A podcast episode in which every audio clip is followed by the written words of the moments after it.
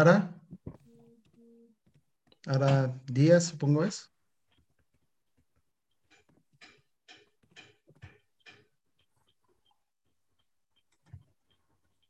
Mm, tener las bases para mejorar las para manejar las emociones. Bueno, eh, en términos simples, la inteligencia emocional la podemos definir, así como lo dicen, es para aprender a manejar las emociones para que no nos controlen.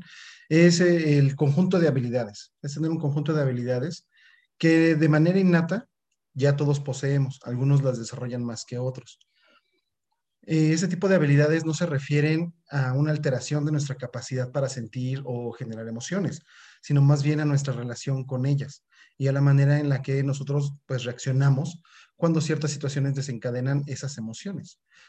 Ojo que no se trata de no sentir o de no enojarnos o de no estar tristes o de no alegrarnos, sino de conocer dichas emociones, reconocerlas, también reconocer las situaciones en las que éstas se presentan y de esta manera poder regular la intensidad en la que expresamos dichas emociones de acuerdo a las situaciones existentes.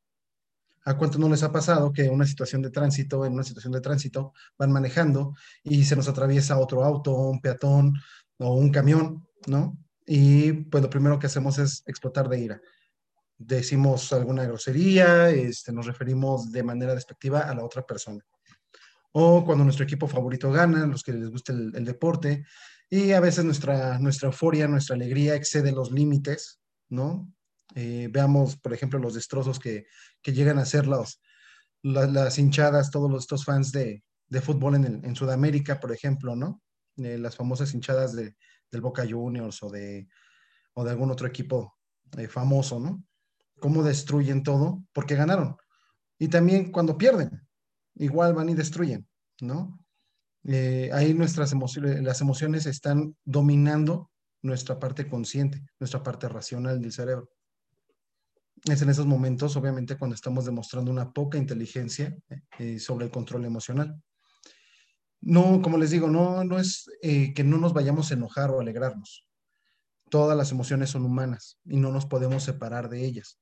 Lo que sí podemos es analizar esas situaciones donde se presentan y dar una respuesta de acuerdo a la situación. Eh, hagan memoria, ¿cuándo fue la última vez que reaccionaron de manera desmedida y cómo creen que debieron actuar ahora que ya ha pasado tiempo, que la situación y la emoción ya no están presentes. Es un pequeño trabajo de, de memoria. Todos nos hemos enojado o nos hemos alegrado, hemos actuado de manera desproporcionada a la situación, que ya cuando avanza el tiempo, pues ya pensamos, no, pues creo que sí, sí me excedí, sí me enojé de más, sí dije cosas que no debía, o sí me alegré demasiado y pues a mi amigo que estaba ahí junto, pues le pegué o, lo abracé demasiado fuerte y lo lastimé, no sé. Eh, la inteligencia emocional no se mide como el IQ, ¿no? Con un examen o un test y ya. Eso no es algo que la inteligencia emocional no se mide con una sola cosa. La inteligencia emocional está compuesta de varios factores, varias características, que la gran mayoría ya posee, como les digo pero que no todas han sido desarrolladas de manera consistente. Hace ya bastantes años, eh, un científico, un psicólogo, un, neuropsicólogo, eh, determinó o hizo una lista de cuáles serían esas características, estos tipos de inteligencia emocional, porque cada una eh, interpreta diferentes niveles de inteligencia emocional. Se puede ser bastante mm, bueno en un, en un aspecto, pero puede haber otros que nos estén fallando. Eh, los tipos de inteligencia emocional que vamos a encontrar son los siguientes. Serían empatía, habilidades sociales, autoconocimiento, automotivación y autorregulación. En la psicología del deporte utilizamos bastante, bastante todas estas. Eh, ¿Alguien sabe qué es empatía? Ponerse en los zapatos de los demás o de la otra persona. ¿Alguien más? Comprender y tratar de entender la situación por la que está pasando la persona de enfrente. Sí, sí, es precisamente eso, es entender buscar entender cómo se sienten los demás y con base en eso poder establecer una mejor comunicación, interpretando las señales verbales y sobre todo las no verbales que puedan estar expresando esas otras personas. Pueden ser gestos, caras, el tono de la voz, ¿no? Muchas veces podemos entender cuando una persona nos está mintiendo por el simple tono de la voz, ¿no? O que no nos está viendo fijamente. O sabemos que alguien este, está muy alegre aunque lo quiera ocultar. Eso es ser empático. Como les decía, todos somos empáticos, pero algunos son un poco más. Y algunos llegan a, manifestar también esas emociones. Ya son personas que, tienen la empatía demasiado desarrollada. Y si no saben controlarla, pues en entornos demasiado alegres, pues se van a mostrar demasiado eufóricos, o en entornos eh, tristes o más serios, pues van a adoptar también esas, esas emociones y los van a dominar. El otro que les comentaba era habilidades sociales. Esto es la habilidad de poder relacionarte con otros, no solo aquellos que te cambien, sino con aquellos con una posición jerárquica mayor o compañeros de trabajo. Se trata de poder trabajar eh, bien en equipo, ser cooperativo, poder gestionar conflictos eh, que pues en el grupo puedan, puedan surgir, incluso con aquellos que no nos caen tan bien, ¿no? No es ser hipócrita, no es ser hipócrita, sino es saber que no les vas a agradar a todos, no todos te van a agradar, pero saber trabajar con esas personas. Saber relacionarte bajo cualquier ambiente, bajo cualquier circunstancia, porque siempre es necesario. No vamos a andar escogiendo todo el tiempo, eh, pues dónde vamos a estar trabajando, con qué personas vamos a estar trabajando. Y pues estar en un trabajo en el que alguien nos cae mal y no poder relacionarnos de manera profesional con ellos, pues sí es un poco un poco difícil. Creo que a, más de uno le habrá pasado eso, ¿no? Estar trabajando con alguien, con alguien que no nos, nos termina de agradar. Y nosotros también llegamos a ser esa persona que no le agrada al otro, ¿no? Y luego no entendemos el por qué. Y, pero seguimos trabajando, entonces hay una, hay una buena inteligencia en, el, en la cuestión de una habilidad social, ¿no? Eh, autoconocimiento. ¿Alguien sabe qué es el autoconocimiento? ¿Qué le suena? A que uno se conoce, pues, como es.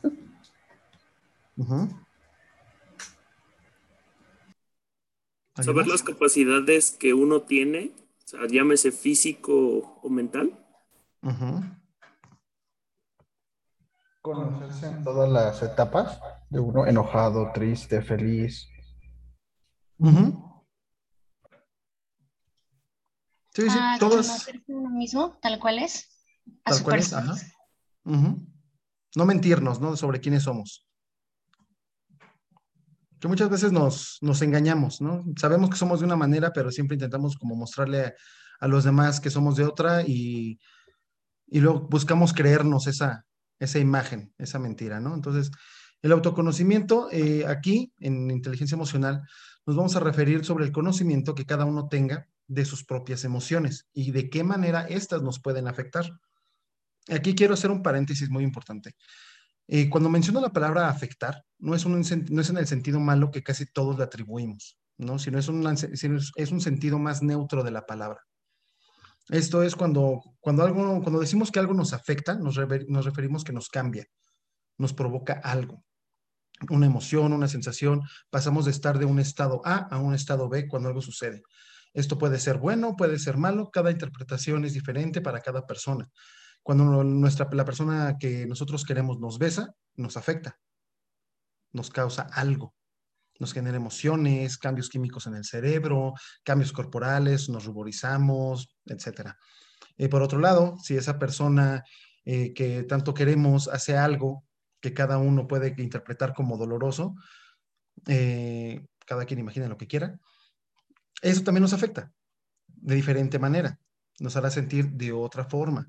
Eh, los cambios en el cerebro serán de diferente manera, los cambios corporales serán otros, ¿no? Entonces, eh, no, no, vamos a, no vayamos a satanizar la palabra afectar a que es malo, me está afectando, me está haciendo algo malo, sino me está afectando, me está cambiando, está cambiando el estado en el que estaba al que estoy ahora. ¿Ok? Eh, este, ese apartado es clave dentro de la inteligencia emocional pues si no conocemos ahora nosotros cómo somos, y somos conscientes de cómo y cuándo se manifiestan nuestras emociones, entonces no podremos controlarlas. Y vamos a quedar eh, a su merced en lo que eh, los psicólogos llamamos el secuestro emocional, que es lo que les comentaba al principio con el ejemplo del, tránsito, ¿no? Cuando nos, nos gana la emoción, esa parte consciente y racional de nuestro cerebro tarda en, en entender qué es lo que está pasando. Y lo que actúa primero es nuestro cerebro más primitivo. Eh, ese es el que está dominando, secuestra todo nuestro cuerpo y actúa en consecuencia y no, no pensamos qué es lo que estamos haciendo. El siguiente que habíamos dicho es la, la automotivación. ¿Alguien sabe qué es o a qué le suena la automotivación?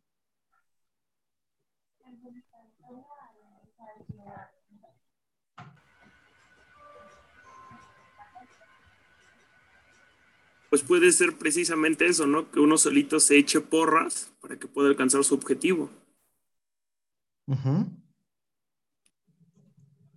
¿Alguien más?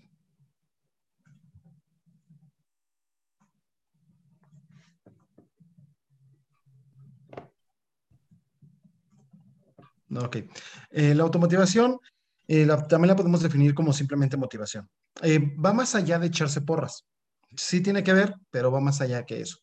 Es capaz de eh, mantener el compromiso que hemos hecho con nosotros mismos para conseguir los objetivos que nos planteamos en un principio, incluso después de que la emoción inicial ya haya terminado, ya haya acabado. ¿Cuántas veces no hemos hecho planes estando muy felices y ya cuando es hora de llevarlos a cabo, pues ya vemos que no es tan fácil? Y muchas veces, pues, preferimos dejarlo, ¿no? Decimos, bueno, no era tan importante. Entonces, la, motivación es decir, bueno, sí puedo hacerlo, tengo la capacidad para hacerlo, tengo los recursos para hacerlo, va a costar más trabajo del que pensé, pero sé que puedo, sé que tengo eh, los recursos emocionales, físicos, mentales para conseguirlo. Eh, el siguiente sería la autorregulación. ¿A qué le suena autorregulación? Pues sería esta capacidad que tendría cada quien de como ponerse límites o medir sus propias este, fuerzas tal vez o, o sea, sí, em, medirse a sí mismo y saber hasta dónde puede o qué no puede hacer. ¿Alguien más? Pues yo creo que también tiene que ver con las emociones, ¿no? El, el, el que tanto quizás sabemos manejar la, la, emoción que estemos presentando en un momento determinado. Sí. Sí, sí.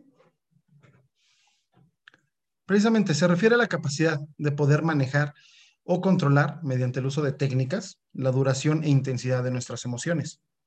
Eh, ser capaces de discernir entre una emoción momentánea y una duradera. Esto es esencial para poder hablar de inteligencia emocional. Pues recordemos que si nosotros no controlamos nuestras emociones, ellas nos controlarán a nosotros. Hay un viejo dicho que dice, nunca prometas estando feliz ni tomes decisiones permanentes estando enojado. ¿Alguna vez habían escuchado ese? ¿No? ¿Es muy viejo? nos referimos a esto precisamente, porque cuando nos dejamos llevar por las emociones, empezamos a decir, a prometer, a decidir sin pensar las consecuencias. Y cuando llegan, porque siempre llegan las consecuencias, es cuando ya empezamos a pedir perdón o a dar excusas por no conseguir lo que prometimos. ¿Ok? Eh, vamos a, unos ejemplos rápidos de inteligencia emocional y quiero que me, me ayuden. ¿Ok? Eh, son diferentes ejemplos, diferentes situaciones y ustedes me van a ayudar a, a decir, a decidir si la persona del ejemplo tiene o no tiene inteligencia emocional, si la está llevando a cabo o no. ¿Ok? El primer ejemplo es un señor, de edad no importa va en su auto rumbo al trabajo y de repente un microbús se atraviesa sin avisar. ¿Ok? Eh, imagínense que están ahí. Este señor obviamente se sorprende por el hecho, porque se metió, no lo vio venir. Afortunadamente no chocan. Entonces este señor solo se limita a respirar profundo y esperar una oportunidad para cambiar de carril y seguir su camino, o bien esperar a que el microbús avance y así poder seguir su marcha. ¿Este señor tiene o no tiene inteligencia emocional? Sí, sí tiene. ¿Por qué? ¿Qué hubieran hecho ustedes? porque él se detuvo y generalmente uno si se atraviesa, bueno, ya le está diciendo miles de cosas. ¿Alguien más? Tuvo como autocontrol, bueno, sí, sí nos ha pasado. Eh, sí es como tener como ese autocontrol que mencionabas quizá al principio, de, decir, bueno, o, busco pasar en otro carril o espero a que avance y ya continuar, digo, porque si no se hace conflictiva la situación, ¿no? Sí, sí. Aquí estamos viendo que el Señor no solo se limita a sentir sus emociones, porque obviamente también se va a sentir enojado, se va a sentir sorprendido, ¿no? Pero lo que diferencia a este Señor del ejemplo de lo que vemos en nuestro día a día es que este Señor se detuvo, se detuvo a analizar la situación. ¿Ok? Eh, seguramente por su mente pasaron ciertas preguntas como, ¿vale la pena enojarme? ¿No? ¿Eso va a hacer que se mueva más rápido el del microbús? Si le toco el claxon, voy a hacer que se apure, el del microbús va a decir, ah, sí, y va a avanzar más rápido. Eh, hacer algo o decirle algo a la otra persona evitará en un futuro que algo así me vuelva a suceder? Algunas preguntas que se pudo haber hecho esta persona, ¿no? También eh, esta persona haciendo uso de, su, de un buen balance emocional sabe lo que depende y lo que no depende de él mismo, de sus acciones. Y entonces decide enfocarse en lo que puede hacer para evitar verse nuevamente en esa situación. Tal vez no ir en el carril de baja, ¿no? Donde sabe que siempre van a estar los, los camiones ahí deteniéndose a cada rato, constantemente, eh, cosas así, ¿no?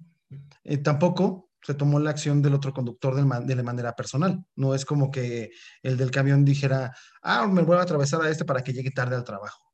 No, o sea, y a veces tomamos las, las cosas que pasan en nuestro día a día, cosas que son fortuitas, cosas que le pasan a todos, a veces lo tomamos de manera muy personal, como me quiso hacer daño, me quiso hacer algo y reaccionamos en consecuencia de querer vengarnos o de querer decirle algo. El clásico no me voy a dejar, ¿no? Cuando ni siquiera es contra nosotros, porque ni siquiera es contra nadie, simplemente pasó.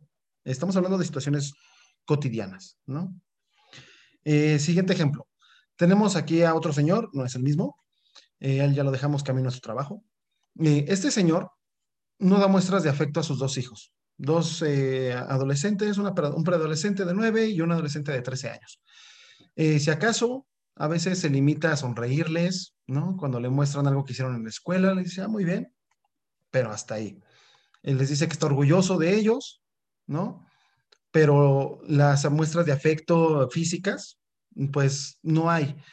Y obviamente, pues no los besa, porque son dos pequeños, este, dos niños, ¿no? Y pues los besos en, la ideología de este señor, pues los besos no se dan entre hombres, ¿no?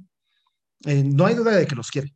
Trabaja muy duro para proveer eh, a la casa, cubre sus necesidades, lo que ellos necesitan, él ahí está, eh, si cosas, necesitan cosas para la escuela, las compran, necesitan ir a algún lado, él se hace tiempo del trabajo para ir y, llevarlos, ¿no? No, no, no, se, no se desentiende de eso. Pero no hay una demostración física del afecto solo es material. ¿Tiene o no tiene inteligencia emocional esta persona?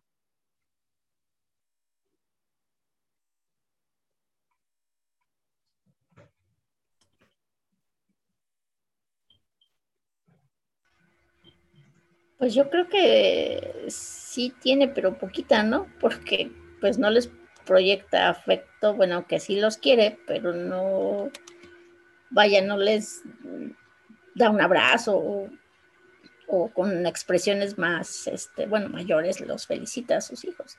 Algo así.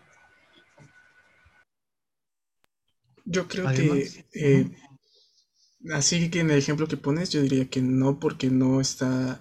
Bueno, es que también tendríamos que ver como qué opinan los hijos, ¿no? Si ellos necesitan este afecto o no, o cómo se sentirían con este afecto, pero yo, yo, yo, yo en mi experiencia diría que no, porque eh, aunque esté proveyendo en la, parte material, muchas veces no es suficiente para los seres queridos, ¿no? Entonces, eh, yo pienso que, que, sí valdría la pena que el, señor se cuestionara, bueno, el señor hipotético se cuestionara por qué no puede demostrarle afecto a sus hijos, o sea, qué es lo que le, impide como sus ideologías demostrarle otro tipo de afecto que tal vez los hijos necesitan en esa etapa de su vida.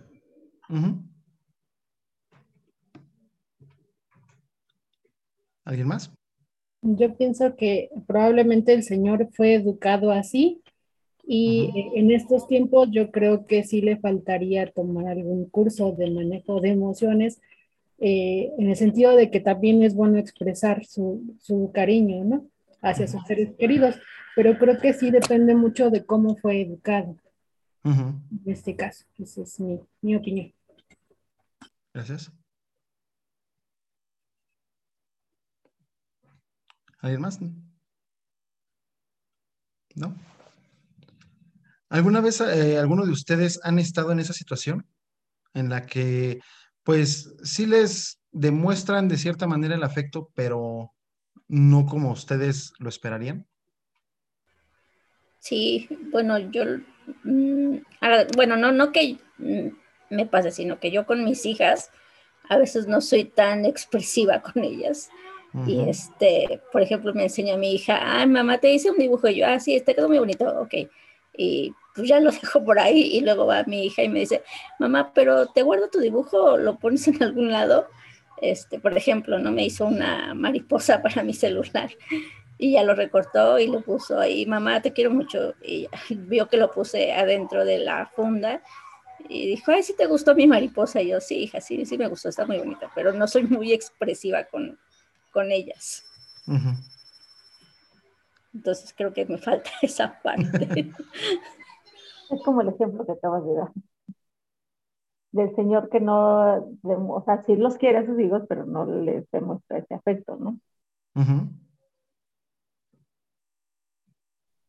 Digo, no, no, a mí no me ha pasado, pero este, sí, sí sé de muchas personas que piensan a veces de repente, bueno, a lo mejor no, no es que piensen que con lo material les pudiese ser suficiente, sino que quizá eh, pudieran, como dice Karina, no, no, saber cómo expresar o no son muy, este, digamos que emotivos, como decir, ah, bueno, te felicito y te, esa, esa, felicitación se acompaña de un abrazo o un beso, ¿no? Sino solo es, ah, qué bonito, sí, felicidades, y hasta ahí, ¿no?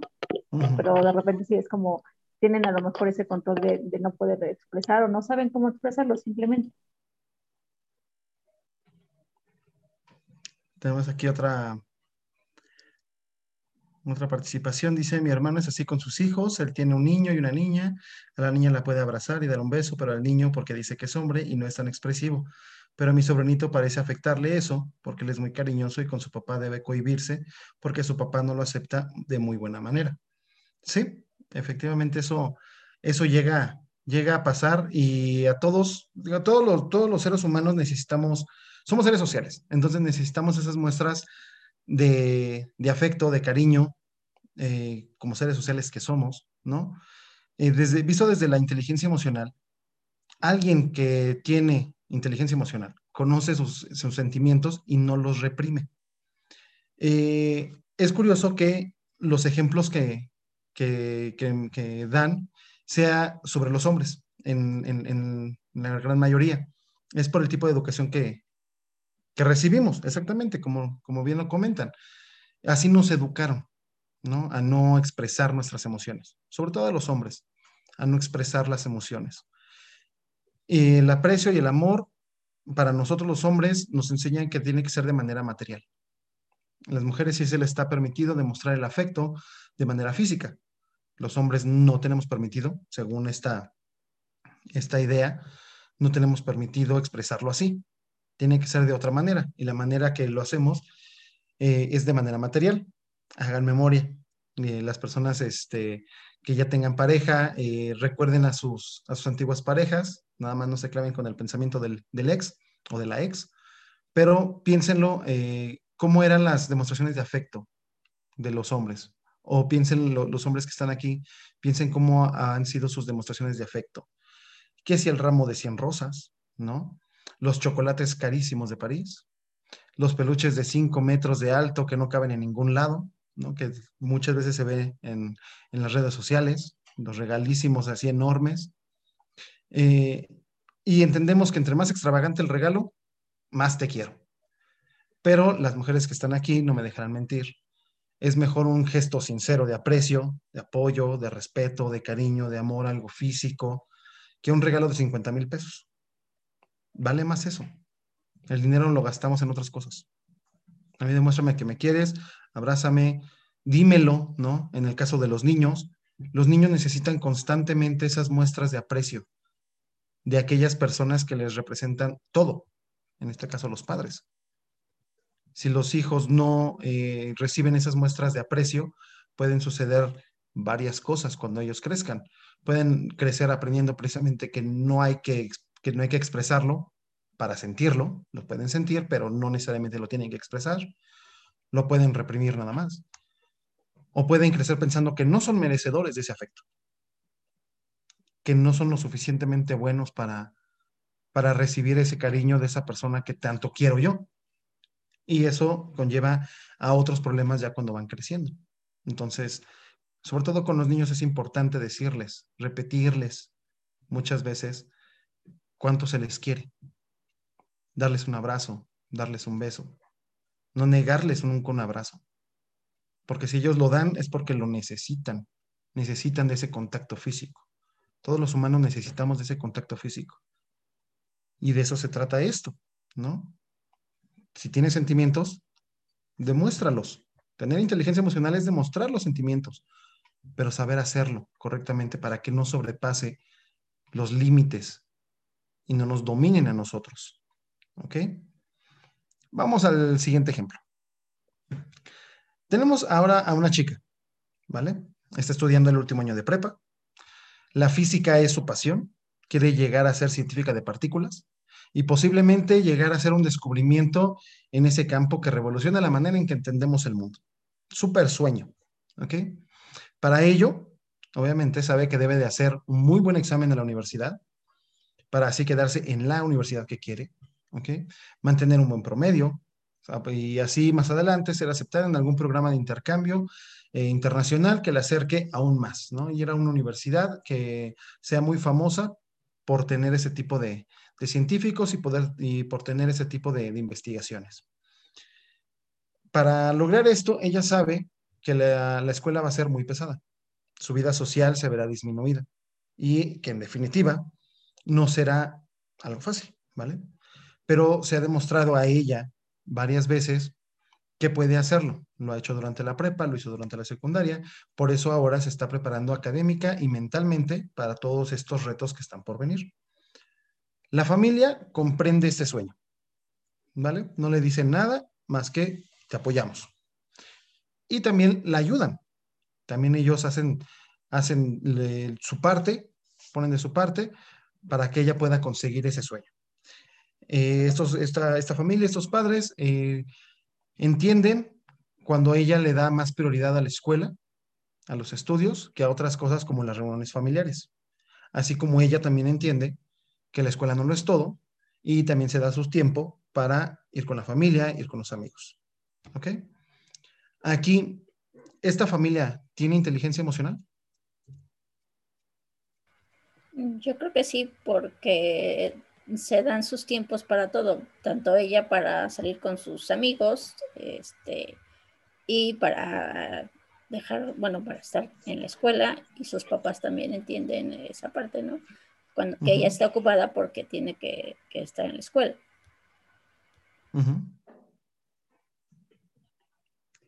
¿Alguien más?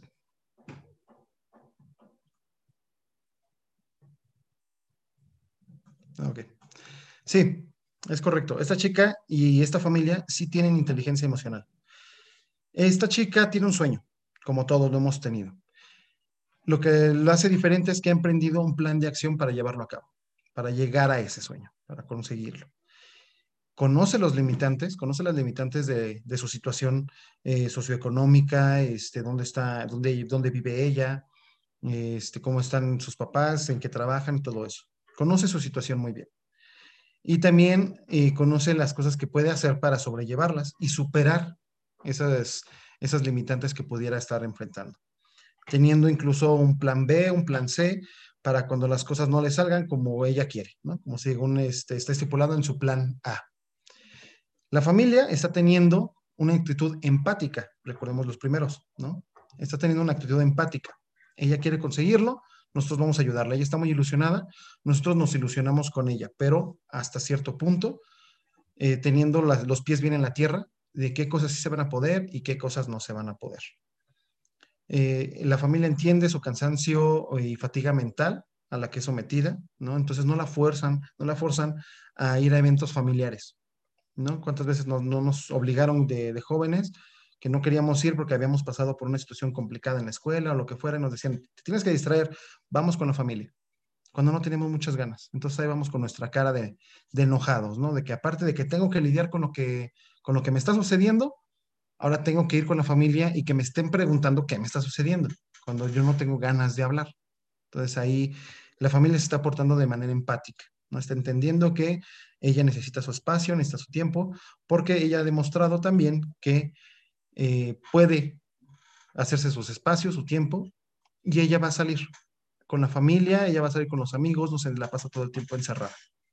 Entonces sí, se dan sus tiempos todos, entienden lo que está pasando el otro hay empatía, hay habilidades sociales, ¿no? Ahí estamos viendo varios, varios elementos de inteligencia emocional. Vámonos a un último ejemplo. Eh, tenemos una, a, otra, a otra mujer. Ella estudió geografía. Le gustaba mucho la geografía. Fue de las mejores de su clase. Pero al salir de la universidad, el campo laboral ya no le gustó, no le terminó de convencer a pesar de que al principio de la carrera pues se veía muy, muy motivada, ¿no? Estaba muy emocionada porque estaba estudiando lo que siempre había querido. Ahora, ya que terminó la carrera, pues está desempleada, está confundida, eh, se la pasa pensando, pues, ¿qué hizo mal? ¿No? O sea, ¿por qué estudió lo que estudió? En vez de otra cosa que tal vez ya le pudo haber dejado dinero, una estabilidad este, laboral, una estabilidad económica. Y pues a veces se culpa por todos esos años, vamos a ponerlo entre comillas, perdidos en la escuela estudiando algo que, pues que ahora no le da, no le da nada, ¿no? Esta, esta, esta mujer tiene inteligencia emocional.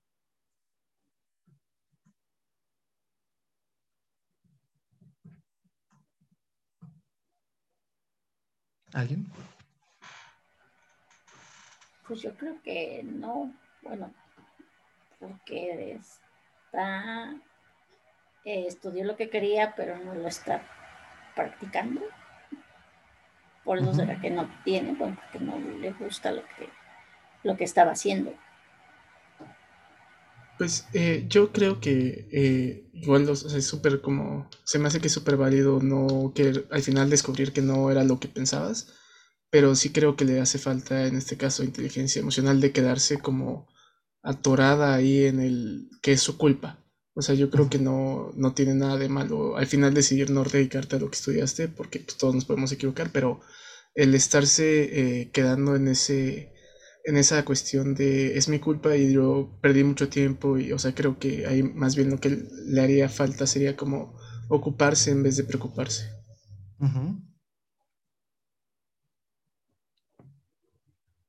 ¿Alguien más? ¿Quiere participar? Ok. Bueno, en este caso eh, tenemos eh, el uso de la automotivación. ¿Ok? La, la automotivación, como ya les comenté, es importante. Somos seres en constante cambio y crecimiento. Algo que nos gustaba de niños, ahora ya no nos gusta. Algo que nos apasionaba hace un año, ahora ya no lo tomamos en cuenta. Es parte de crecer. ¿ok? Y así como vamos perdiendo cosas, pues también vamos ganando cosas. Vamos encontrando nuevas aficiones, nuevos retos, nuevos gustos. Y cuando por fin entendemos eso y seguimos avanzando, en vez de enfrascarnos, como bien dice, ocuparse en vez de preocuparse, eh, si ya no, ya no nos la pasamos pensando y culpando a nuestro yo del pasado, ¿por qué decidimos hacer tal o cual cosa?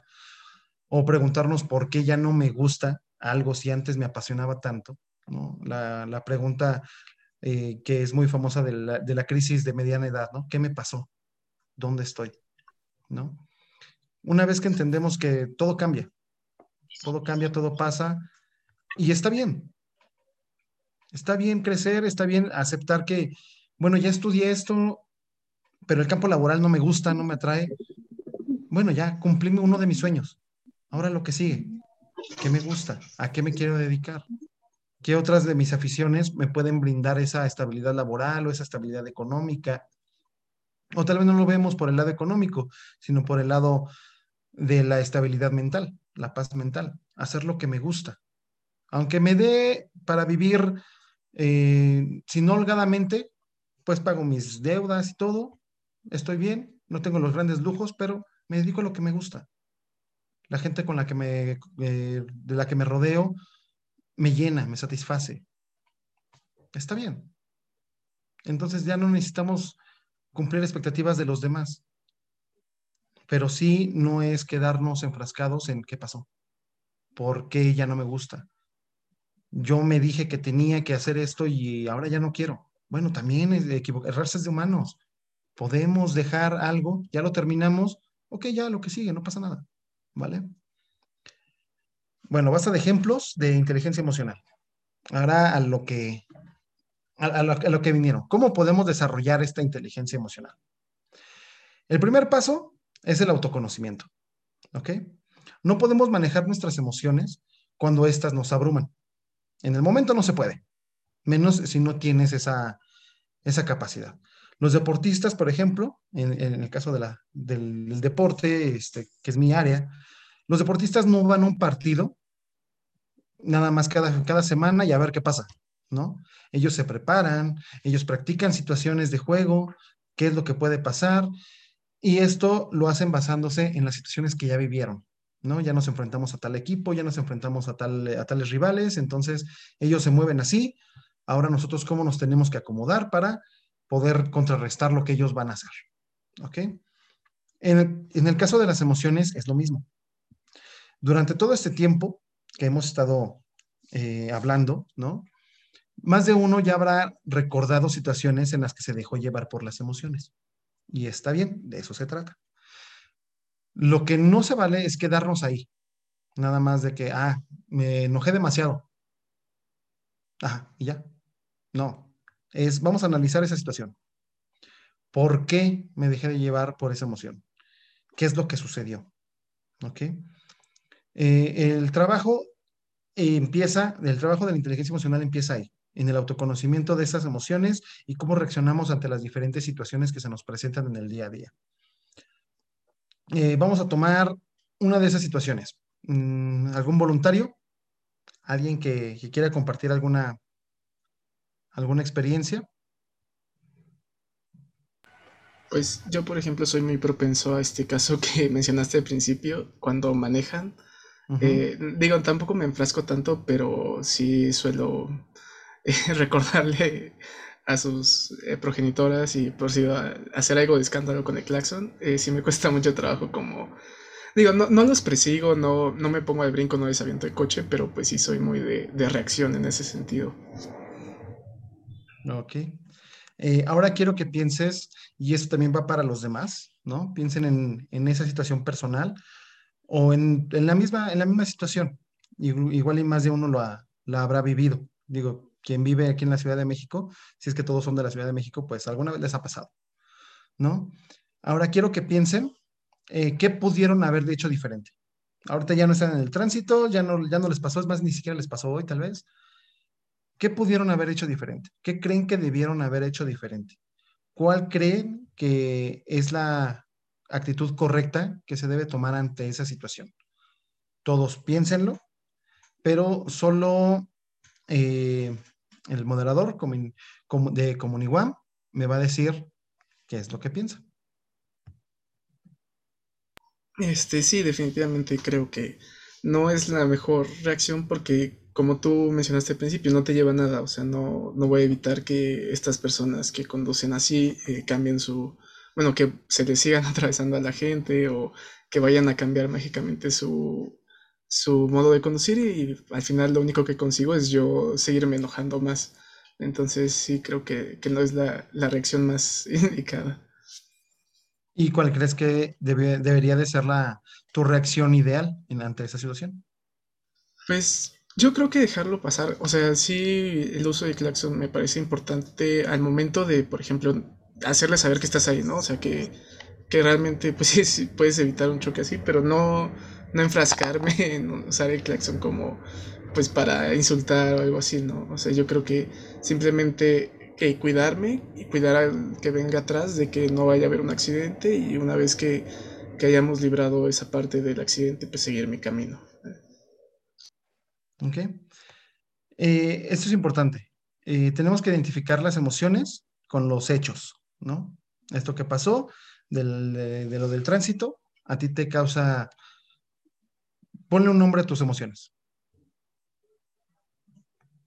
Es eh, rabia, enojo. Yo creo que serían ese, esas dos emociones principalmente. Ok. Eh, también eh, miedo. Yo creo que miedo es, o sea, el miedo a que me vayan a pegar o a tener un accidente también está en ese, es un factor. entonces miedo, enojo. Ahora quiero que pienses en otra situación en la que también te has enojado. No la misma, no la misma situación de tránsito, cualquier otra situación en la que hayas reaccionado de esa manera. Ok. Mm, pues es que no, no suelo ser muy explosivo. O sea, generalmente cuando me enojo suelo como eh, guardármelo para mí mismo, pero eh, me siento molesto a veces y es, eh, por ejemplo, hace unos días este, me dejaron plantado con una, este, una computadora que estaba intentando vender. Y este, y pues sí, me, me frustró mucho porque fue agarrar la computadora, pasar tiempo, el, transporte y estar ahí esperando y que, que además al final me mintieron porque me dijeron que según no había tenido un accidente para y por eso no pudo llegar, pero pues ya este chequé un poco los comentarios y pues que realmente es un tipo que no que no suele concretar sus compras, ¿no? Entonces, pues sí me, me sentí enojado, no reaccioné como mal, o sea, no me puse a gritar o patear la computadora ni nada, simplemente terminé regresándome a mi casa con la computadora, pero pues sí, sí me causó bastante eh, molestia, enojo. Aquí, como, como vemos, digo, los demás espero que también estén haciendo este ejercicio mental. Eh, no siempre vamos a estar entre, frente a las mismas situaciones, ¿ok? Igual a no todos les ha pasado lo que aquí al compañero sobre la venta, ¿no? Pero todos se han enojado. Todos han tenido, todos han sentido esa emoción de enojo, de frustración, ira, miedo. Y el común denominador de, todas estas situaciones es pues que a veces no controlamos esas emociones, ¿no? Nos ganan. Aunque sea por un momento, nos gana esa emoción. Seguro el compañero habrá pensado algunas cosas malas para, para esta persona que no se presentó en ese mismo momento en el que se canceló todo después de todo el esfuerzo que hizo, ¿no? Es normal, es normal, somos humanos. Lo importante es buscar controlar ese, ese apartado, ese instinto que tenemos, ¿no? Eh, el trabajo que tenemos que hacer para poder aprender a manejar y controlar nuestras emociones se tiene que hacer cuando todo ya se calmó, como por ejemplo ahorita, ¿no? Ya esa emoción ya pasó, ya, es, ya no nos afecta, que se nos haya atravesado el carro, Espero que ya no te afecte, que no se haya hecho la venta, que te haya dejado plantado, ¿no? Porque si intentamos hacer ese trabajo que les comento ahorita, si lo intentamos hacer cuando la emoción está, cuando el suceso acaba recién de pasar, pues solo nos vamos, solo nos vamos a enfocar en la situación, en lo que pasó, y no en la emoción, en cómo me estoy sintiendo. Vamos a estar buscando culpables, ¿no? Eh, aquí de lo que se trata es de ver qué es lo que estamos haciendo nosotros, no qué es lo que pasó, ¿vale? Por eso es importante que el trabajo para desarrollar la inteligencia eh, sea ya cuando la emoción ya terminó, ya la situación ya terminó, ya pasó, ya estás más calmado, más calmada, entonces ya puedes dedicarle tiempo a meditar sobre qué es lo que sucedió conmigo, ¿no? Ya puedo ver qué es lo que está pasando conmigo, cómo me estoy sintiendo, cómo me hizo sentir la acción, la reacción de la otra persona y qué, qué tan proporcional o desproporcionada fue mi reacción ante tal situación. Y ahora lo que tenemos que hacer es, eh, como les decía, vamos a tomar esa información y vamos a elaborar un plan, ¿vale? Para cuando vuelva a suceder algo así. Porque hay cosas que, como les digo, son, son de todos los días. Y hay cosas que no podemos evitar, por más que queramos, como lo de tránsito. Alguien se nos va a atravesar. Entonces lo que tenemos que hacer es prepararnos para cuando eso suceda. Si bien lo ideal es evitar la situación, pues la manera de evitar una situación de tránsito es no manejar y no salir de casa. Porque incluso caminando podemos ser eh, esa persona que se le atraviesa a alguien más, ¿no? O que se nos atraviesa un carro y nosotros vamos caminando. Entonces, muchas veces no podemos evitar las situaciones. Ese sería como el primer, el primer, el primer plan, ¿no? Evitar la situación. Más o menos ya conozco qué situación es, cada uno tendrá su situación en la mente. Y si la puedo evitar, pues mejor la evito. ¿Para qué buscarnos problemas? Pero ¿qué pasa cuando no podemos evitarla? Entonces empezamos a elaborar un plan de acción. Tenemos que empezar a desmenuzar la situación, qué es lo que fue llevando a que lo que pasó, lo, grave que nos pasó, este, lo grave que, que sucedió y que hizo que explotara, cómo llegamos a ese punto. No sé si me explico. Si no me explico, me detienen y me preguntan, ¿vale? Tenemos que ir desmenuzando la situación. ¿Qué fue sucediendo previamente? Y cómo yo me estaba sintiendo en esos momentos. Cuando empezamos a encontrar cómo nosotros nos estamos sintiendo ante las situaciones externas, que como tal no nos provocan una emoción fuerte, pero sí empiezan a afectarnos de cierta manera, entonces ahí es donde empezamos a detenernos nosotros en ver esas situaciones, identificarlas, identificar las sensaciones que estamos teniendo, las emociones que estamos empezando a tener, tal vez eh, nos empezamos a desesperar, tal vez empezamos a mover los dedos, a mover las manos, empezamos a estar impacientes. Cada uno tendrá sus emociones muy específicas y los síntomas físicos de dichas emociones antes de que todo explote. Muchas veces son muy pequeñas, son muy rápidas, y ahorita tal vez les cueste trabajo así de rápido encontrarlas. Pero siempre hay. Siempre pasa algo antes del suceso. Tal vez en el, en el, en el hecho de tránsito, bueno, hay mucho tráfico. Yo estoy muy enfocado en a dónde tengo que ir y tal vez yo no me estoy fijando alrededor dónde vienen los demás eh, automovilistas. Tal vez tengo tanta prisa, estoy avisando que voy a llegar tarde al, al trabajo, a la escuela, lo que sea, y ya no estoy prestando atención a todo, ¿no? Eh, ahí hay un evento previo a que alguien se nos atraviese. Entonces, cuando eso pase en un futuro, nuestro primer paso sería no distraernos del volante, ¿no? O si vamos caminando, no estar todo el tiempo metidos en el celular, porque también nos distraemos. Y luego somos nosotros los que nos enojamos porque el otro no vio que nosotros no lo estábamos viendo, ¿no? Entonces, empezamos a hacer el, plan, empezamos a ver las situaciones, empezamos a desmenuzarlas y empezamos a ver cómo poco a poco va creciendo. Todo esto ya estando calmados, obviamente, ¿no? Vamos a ir identificando todos esos pequeños elementos que al final construyen una gran situación y que construyen una gran emoción, una gran respuesta emocional de nuestra parte. Y debemos de recordar en todo momento, ¿vale? Que no todo lo podemos controlar nosotros. Tal vez nosotros estamos poniendo atención, pero de repente sale una persona corriendo porque vio un camión que viene atrás de nosotros y ya no la vimos, ¿no? Ahí, ¿qué podíamos hacer? No le vamos a reclamar, que se fije. Afortunadamente nada pasó, ella ya sabrá. ¿Para qué nos enojamos nosotros? ¿No? Es lo que podemos controlar. No podemos controlar que una persona se nos atraviese, pero sí cómo vamos a reaccionar ante ese hecho. Y este plan que tenemos que empezar a hacer también parte de ahí. Tenemos que ir elaborando este plan conforme, a, vayamos, conforme lo vayamos recordando, la situación, la vayamos desmenuzando. Y es empezar a ver qué voy a hacer cuando pase tal cosa. ¿Qué es lo que usualmente hago?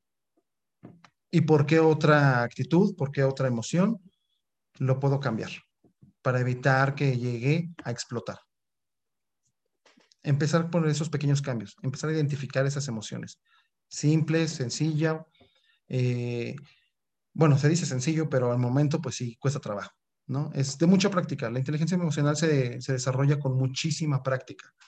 No es algo de ahorita una plática, un taller muy rápido y, y ya, ya sé, ya soy muy inteligente emocionalmente. Es algo que lleva práctica. Todo lo bueno cuesta. En, ese plan, en ese plan que van a elaborar cada uno, que se, va, les va a dejar de tarea, porque por eso están aquí, ¿no? Eh, ¿Qué debemos de hacer? ¿Cómo vamos a reaccionar ante esas pequeñas situaciones que se van presentando? Ya dijimos, tal vez irnos de ahí no es opción. ¿Ok? Entonces, si no es opción, si no se puede, ¿qué podemos hacer? Bueno, podríamos utilizar lo que llamamos autodiálogos. Estos autodiálogos es eso, hablar con uno mismo. ¿No? No es que estés loco, ni loca, ni... No, es hablar con uno mismo, porque sirve. A veces necesitamos esa voz de la conciencia, porque lo estamos haciendo conscientemente. No es algo que sale de repente como la grosería que gritamos, ¿no? Porque se le estamos escupiendo a alguien más. Aquí estamos hablándonos a nosotros mismos. Es un, es un diálogo, puede ser interno o puede ser en voz alta, para escucharnos, para que también nos ayude a calmarnos, ¿no? Eh, en estos autodiálogos podemos utilizar palabras, frases que cada uno considere que les pueden ayudar a regresar a un estado anterior, a ese estado de calma en el que venían antes de que el hecho pasara repetirse varias veces, cálmate, cálmate, no es tu culpa, no es su culpa, pasó, simplemente pasó, ya déjalo ir, ¿no? Cada quien encontrará sus palabras, cada quien encontrará sus, sus frases o se hablará simplemente de acuerdo al momento, también es válido. Ahí es, eh, la técnica es el autodiálogo, el cómo la desempeñe cada uno, depende de cada uno. No es una palabra mágica para todos, no hay, ¿vale? Otra herramienta que pueden utilizar, eh, de, acuerdo a su plan que elaboren, pueden ser los cuestionamientos. Preguntarse a sí mismos, ¿no? Ya no, ya no te estás diciendo cálmate, ya no te estás diciendo no es tu culpa, no es su culpa, te estás preguntando, ¿no? ¿Puedo cambiar lo que pasó? Si puedo, actúo en consecuencia. Si no puedo, pues no hago nada ya, ¿no? Y a lo que sigue, ¿qué puedo hacer ahora? ¿No? ¿Me pasó a mí esto nada más o hay otros implicados en esto? Para no tomármelo personal. Eh, cada pregunta se la va a hacer cada uno, de acuerdo a, cómo, la quieran armar, ¿vale? les repito, la, técnica son los cuestionamientos. Ustedes pregúntense lo que quieran y escríbanlo, en serio. Van a elaborar un plan, van a escribirlo. Situación, eh, por ejemplo, aquí con el compañero, situación de tránsito, se me atraviesa. ¿Vale? ¿Qué es lo que estaba pasando antes de que se me atravesara? Realmente yo venía este, poniendo toda la atención que requiere el manejar, o venía cambiándole el radio, o venía platicando y volteando con alguien más. Eh, también es aceptar nuestra culpa, ¿no? En los hechos que están pasando. Si no venía, si, venía, si, si veníamos distraídos, si veníamos haciendo cualquier otra cosa, menos poniendo atención a lo que teníamos que hacer. Esto depende de la situación, ¿vale? No todo es culpar a los demás, no todo es la culpa del externo, también nosotros tenemos ahí algo, algo que ver, por eso nos está afectando. Eh, les repito, al principio esto va a ser difícil, ¿ok? No esperen que la primera les salga, ni a la segunda, tal vez ni a la tercera. Pero mientras tengan en mente el plan que tienen y traten de llevarlo a cabo, cada vez se les irá haciendo un poco más fácil. Pueden llevarlo por escrito, allá donde estén, ¿no? Empiezan a sentir la emoción. Ah, el psicólogo me dijo que eh, tuviera aquí mi lista. Ok, ¿qué estoy sintiendo? Veo, y eso también les sirve porque es una distracción. Veo qué tengo que hacer, qué, qué tengo que, cómo se supone que tenía que haber reaccionado y reaccionan en consecuencia. Práctica, práctica, práctica, repetición. Incluso lo pueden eh, practicar en sus casas, cerrando los ojos, imaginándose en esa situación que a cada uno le, le considere más, más pertinente empezar, por la cual ustedes consideren que deben de empezar. Imaginen esa situación, sientan la emoción y en cuanto la empiezan a sentir que empieza a elevarse la intensidad, nos detenemos. Abrimos los ojos. Ok, ¿qué sentí? Y lo escriben. ¿Qué era lo que quería hacer? ¿Qué quería decir? Y lo escriben. Ahora, ¿cómo debí de haber reaccionado? Ok. Entonces vuelven a hacer su trabajo de, de imaginación. Esa es otra técnica, trabajo de imaginación. Se vuelven a imaginar la misma, la misma situación, pero ahora con el plan que ya tienen. Y es importante que tengan un plan A, un plan B, un plan C. Porque muchas veces el primero no les va a funcionar. Bueno, entonces ya tengo el segundo. Ya no me funcionó el autodiálogo. Cuestionamientos, entonces. Ya no me funcionaron los cuestionamientos. Entonces me retiro. De la manera que pueda. Si no es irte físicamente, es irte mentalmente. ¿Cómo es? Súbele la música a tu radio y empieza a cantar. Te vas. Mentalmente ya no estás en la situación. Te relajas. Cierra los ojos, cuenta hasta 10, la clásica, ¿no? Zonas de emergencia en ese momento. Todo por evitar que nos gane la emoción. Eh, tenemos que recordar que en este caso, la, creo que la emoción que más les afecta es la ira, es el enojo. ¿Qué es lo que tenemos que hacer en esos momentos? Cuando ya estamos ahí. Recuerden que para una discusión hacen falta dos. Asegúrense de no ser uno de esos dos. Siempre. Ya sea que son explosivos o no sean explosivos, si en, en ese momento, si son agresivos o no son agresivos, si en ese momento de la discusión alguien hace algo desproporcionado, ese alguien va a recibir consecuencias. ¿Cuántas veces no hemos visto de las peleas en, las noticias? Que alguien sale muy herido. Ustedes pueden ser los que hieran o pueden ser los heridos. ¿Cómo evitamos eso? Nos retiramos. Punto. Nos pueden decir muchas cosas que van a buscar que nos, que nos gane la emoción. Siempre recordar. Para una discusión hacen falta dos. Yo no voy a ser uno de esos dos. Eso es tener inteligencia emocional. No dejarse llevar ni por las emociones propias ni por las que nos quieren imponer. Nos retiramos, punto. No hago caso, me distraigo, me encierro en mi mundo para yo estar bien conmigo mismo, para yo estar en paz. Si el otro se quiere seguir enojando, que se siga enojando. Si el otro quiere seguir despotricando, gritando, pitando, lo que sea, que lo siga haciendo. Yo me retiro. ¿Vale? Y ya más adelante, más calmados, y entonces ya repasamos la situación. ¿Qué pasó? ¿Qué sucedió? ¿Por qué llegamos al punto de que tuve que irme? ¿Qué puedo hacer yo para evitar que esa situación se vuelva a dar.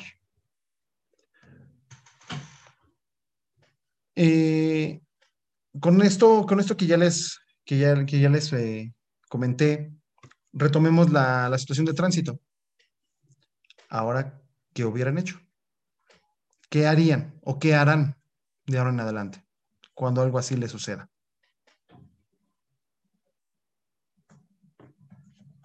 Pues definitivamente seguir todos estos consejos y, bueno, primero eh, tratar de siempre al momento de estar al volante, pues, obviamente no este, centrar toda tu atención en lo que estás haciendo, que me parece un consejo que, aunque suena muy obvio, eh, muchas veces podemos este, pasarlo por alto, ¿no? Por la cotidianidad y por esto de que siempre estamos este, conduciendo, pues llega un momento en el que inevitablemente pues te, algo te distrae o tratas de eh, no sé, evitar todo el tedio por música o algo, entonces creo que centrarse es una, es una cosa muy importante que debemos como practicar la atención activa, ¿no?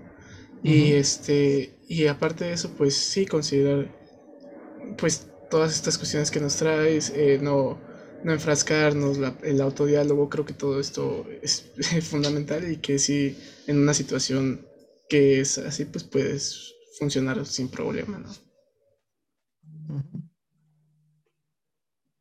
Igual eso va para todos, ¿no? Cada uno piense cómo cree que debe de reaccionar ante las situaciones que día a día hace que les gane la, emoción. Cada uno piense cómo deben de reaccionar y elaborar un plan. para poder llegar a, a lograrlo, a conseguirlo. No puedo ser lo suficientemente eh, enfático en el hecho de que hay que ser constante en el trabajo para lograr una correcta inteligencia emocional. Es un trabajo diario, diario, diario, diario. Todas las noches, si quieren, en, en las tardes, unas lleguen a casa, analicen qué es lo que sucede en el día y cómo reaccionaron. Y si creen que debieron de haber reaccionado de manera distinta. Y hagan esto. No necesariamente tiene que ser una, un día especialmente malo en el que hayan reaccionado muy explosivamente en todo momento. Pueden ser situaciones más tranquilas, pero en las que consideran que su respuesta emocional no fue la correcta. Eso a título personal, con lo que saben, con lo que vieron de respuesta en la otra persona. Ser empáticos, tener esa habilidad social. ¿Vale? Siguiente. Ahora que están más tranquilos, más calmados, vamos a hablar un poco de las técnicas de relajación y autorregulación para las emociones. ¿Vale? Ya cuando nos, ya cuando pasamos todo esto, lo que queremos es calmarnos, es tranquilizarnos o es ayudar a otra persona que se tranquilice, ¿ok? Y para esto nos sirven esas técnicas de relajación y de autorregulación. Eh, ¿Alguien me puede decir qué son? ¿O para qué sirven, aparte de lo que su nombre dice? Puede ser la respiración más pausada y consciente. Respiración consciente. Se me ocurre. ¿Alguien más?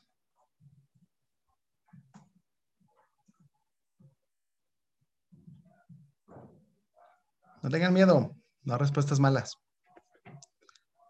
Ok. las técnicas de relajación y de autorregulación nos van a ayudar precisamente para bajar nuestros niveles, tanto de estrés como de activación, ¿vale? No estar tan acelerados en nuestro día a día. ¿Cuántos, ¿Cuántos de ustedes no han podido dormir porque su cabeza está dando muchas vueltas? Están pensando y repasando. Físicamente están exhaustos. Físicamente ya no pueden caminar, ya no quieren ni levantarse. Pero la cabeza sigue dando muchas vueltas. Sigue muy acelerada, sigue muy, muy, muy avanzando muy rápido en pensamientos y luego ni siquiera se dan cuenta de qué es lo que están pensando. Solo saben que están pensando en algo. Eh, esto pasa más que nada en los días de más estrés en el trabajo, en la, en la escuela, en la casa, ¿no? Eh, nosotros como psicólogos utilizamos las técnicas de relajación, las técnicas de autorregulación en, en consultorio, sobre todo en situaciones de crisis crisis de ansiedad, eh, crisis de estrés, ¿ok? En el caso de la psicología del deporte, también las utilizamos para bajar los niveles de activación de los deportistas, que no estén tan nerviosos, que no estén igual, demasiado estresados. Les ayuda a centrarse en lo que tienen que hacer. No es acostarse y meditar o ponerse en flor de loto y meditar, ¿no? Poner sus mantras y empezar a repetir este, un mantra todo el, todo el tiempo durante una hora. No es precisamente eso. De ahí parte, sí, de ahí parte, pero no es eso. Y obviamente en una situación eh, en la calle, pues no nos vamos a sentar ahí a media calle en flor de loto a, meditar, ¿no? A poner nuestros audífonos y a poner este, nuestra música eh, tibetana y a empezar a meditar. No lo vamos a hacer. Para eso existen este tipo de técnicas. Eh, las técnicas de relajación, al igual que la inteligencia emocional, no es magia, no es de que les diga ahorita y ya lo saben y ya, lo pueden hacer todo el tiempo, ¿no? También requiere tiempo, también requiere trabajo. Siento decepcionarlos, pero tienen que trabajar por su cuenta también para que esto funcione, porque no siempre va a haber alguien ahí con ustedes que los ayude a relajarse. ¿Ok? Esto tiene que eh, practicarse todos los días, hacerlo como un hábito, hacerlo un hábito, no como, hacerlo un hábito, ¿ok? Al principio sí es tardado, al principio sí es lento, porque no estamos acostumbrados a sentirnos. Así como no estamos acostumbrados a identificar nuestras emociones, tampoco estamos eh, acostumbrados a sentir nuestro cuerpo. El estrés eh, mental se manifiesta físicamente, ya sea que se nos cierra la garganta, ya sea que nos duele el cuello, ¿no? Estamos muy estresados acá y nos duele el cuello, nos duelen los hombros, nos duele la espalda, todo el estrés que estamos cargando, todos nos, nos han dicho eso. Sí, el cuerpo manifiesta todo lo que la mente está sufriendo. Y para eso nos sirven esas técnicas de relajación. Va a llegar un momento, si lo practican diario, si lo hacen constante y consistentemente, que ustedes van a poder estar caminando y relajándose al mismo tiempo. Así como lo oyen. No necesariamente tienen que sentarse, acostarse o estar en una posición extraña para poder relajarse. También no pueden hacer hasta caminando estando de pie esperando en, el banco, por ejemplo, ¿no? Para esto, eh, como les digo, son diferentes posturas las que se pueden utilizar. Las más básicas, las más conocidas son, pues, recostado, ¿no? Acostado. No necesariamente tiene que ser en un, en un, mat de yoga o en el sillón, también puede ser en la cama o directamente sobre una alfombrita en el piso, donde ustedes se puedan acostar pero que quepan por completo estirados y que no quede ninguna parte de su cuerpo este, colgando, ¿no? Eh, tenemos varias posturas. Eso es más que nada como conocimiento para ustedes, ¿vale? Al final vamos a hacer un ejercicio de relajación y respiración, pero es bueno que lo sepan, por si eh, más adelante ustedes lo quieren hacer por su cuenta, sepan cómo lo pueden hacer, ¿vale? Los que estén apuntando, perfecto. Los que no, pues creo que la grabación va a estar este, eh, disponible, ¿verdad? No sé, pueden. Sí, sí, sí, sí. Sí, va a estar disponible. Ok. Este, entonces, eh, dentro de las posturas que tenemos, vamos a ver eh, recostado, sentado y de pie. ¿Ok? Son como las, las, las básicas. primero, recostado con almohadas. Para eso necesitamos primero muchas almohadas. ¿Ok?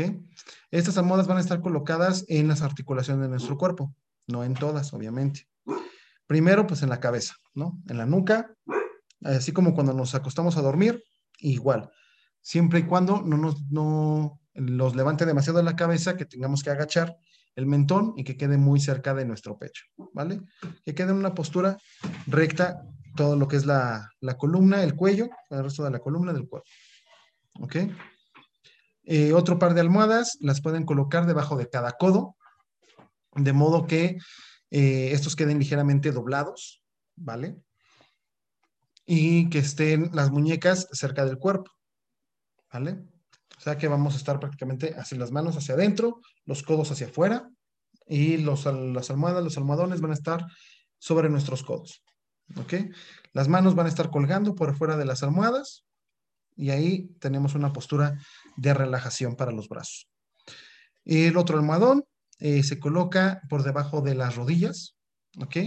De modo que estas queden ligeramente levantadas y que el peso esté cayendo sobre nuestros pies, bueno, sobre nuestros talones y nuestras pantorrillas. En, este, en, esta, en esta postura, todas las articulaciones tienen que estar bien relajadas no debe de ser difícil de mantener la posición, porque realmente no estás haciendo ninguna posición, solamente estás acostado, con la ayuda de las almohadas, que, para que no caigan directamente sobre el suelo. ¿Ok? Si llegasen a tener algún, algún problema o está incómoda la posición, entonces es porque las almohadas o están muy arriba o están muy abajo. Hay que procurar que todas estén más o menos del mismo tamaño para que no se levanten ni demasiado, ni quede demasiado abajo y pues tenerla y no tenerla hacia lo mismo, ¿no? La otra es, no tengo tantas almohadas, ¿ok? Recostado simplemente, puede ser en la cama, en el tapete, en un mat de yoga. Lo que sí es que la cabeza tiene que estar recta, ¿vale?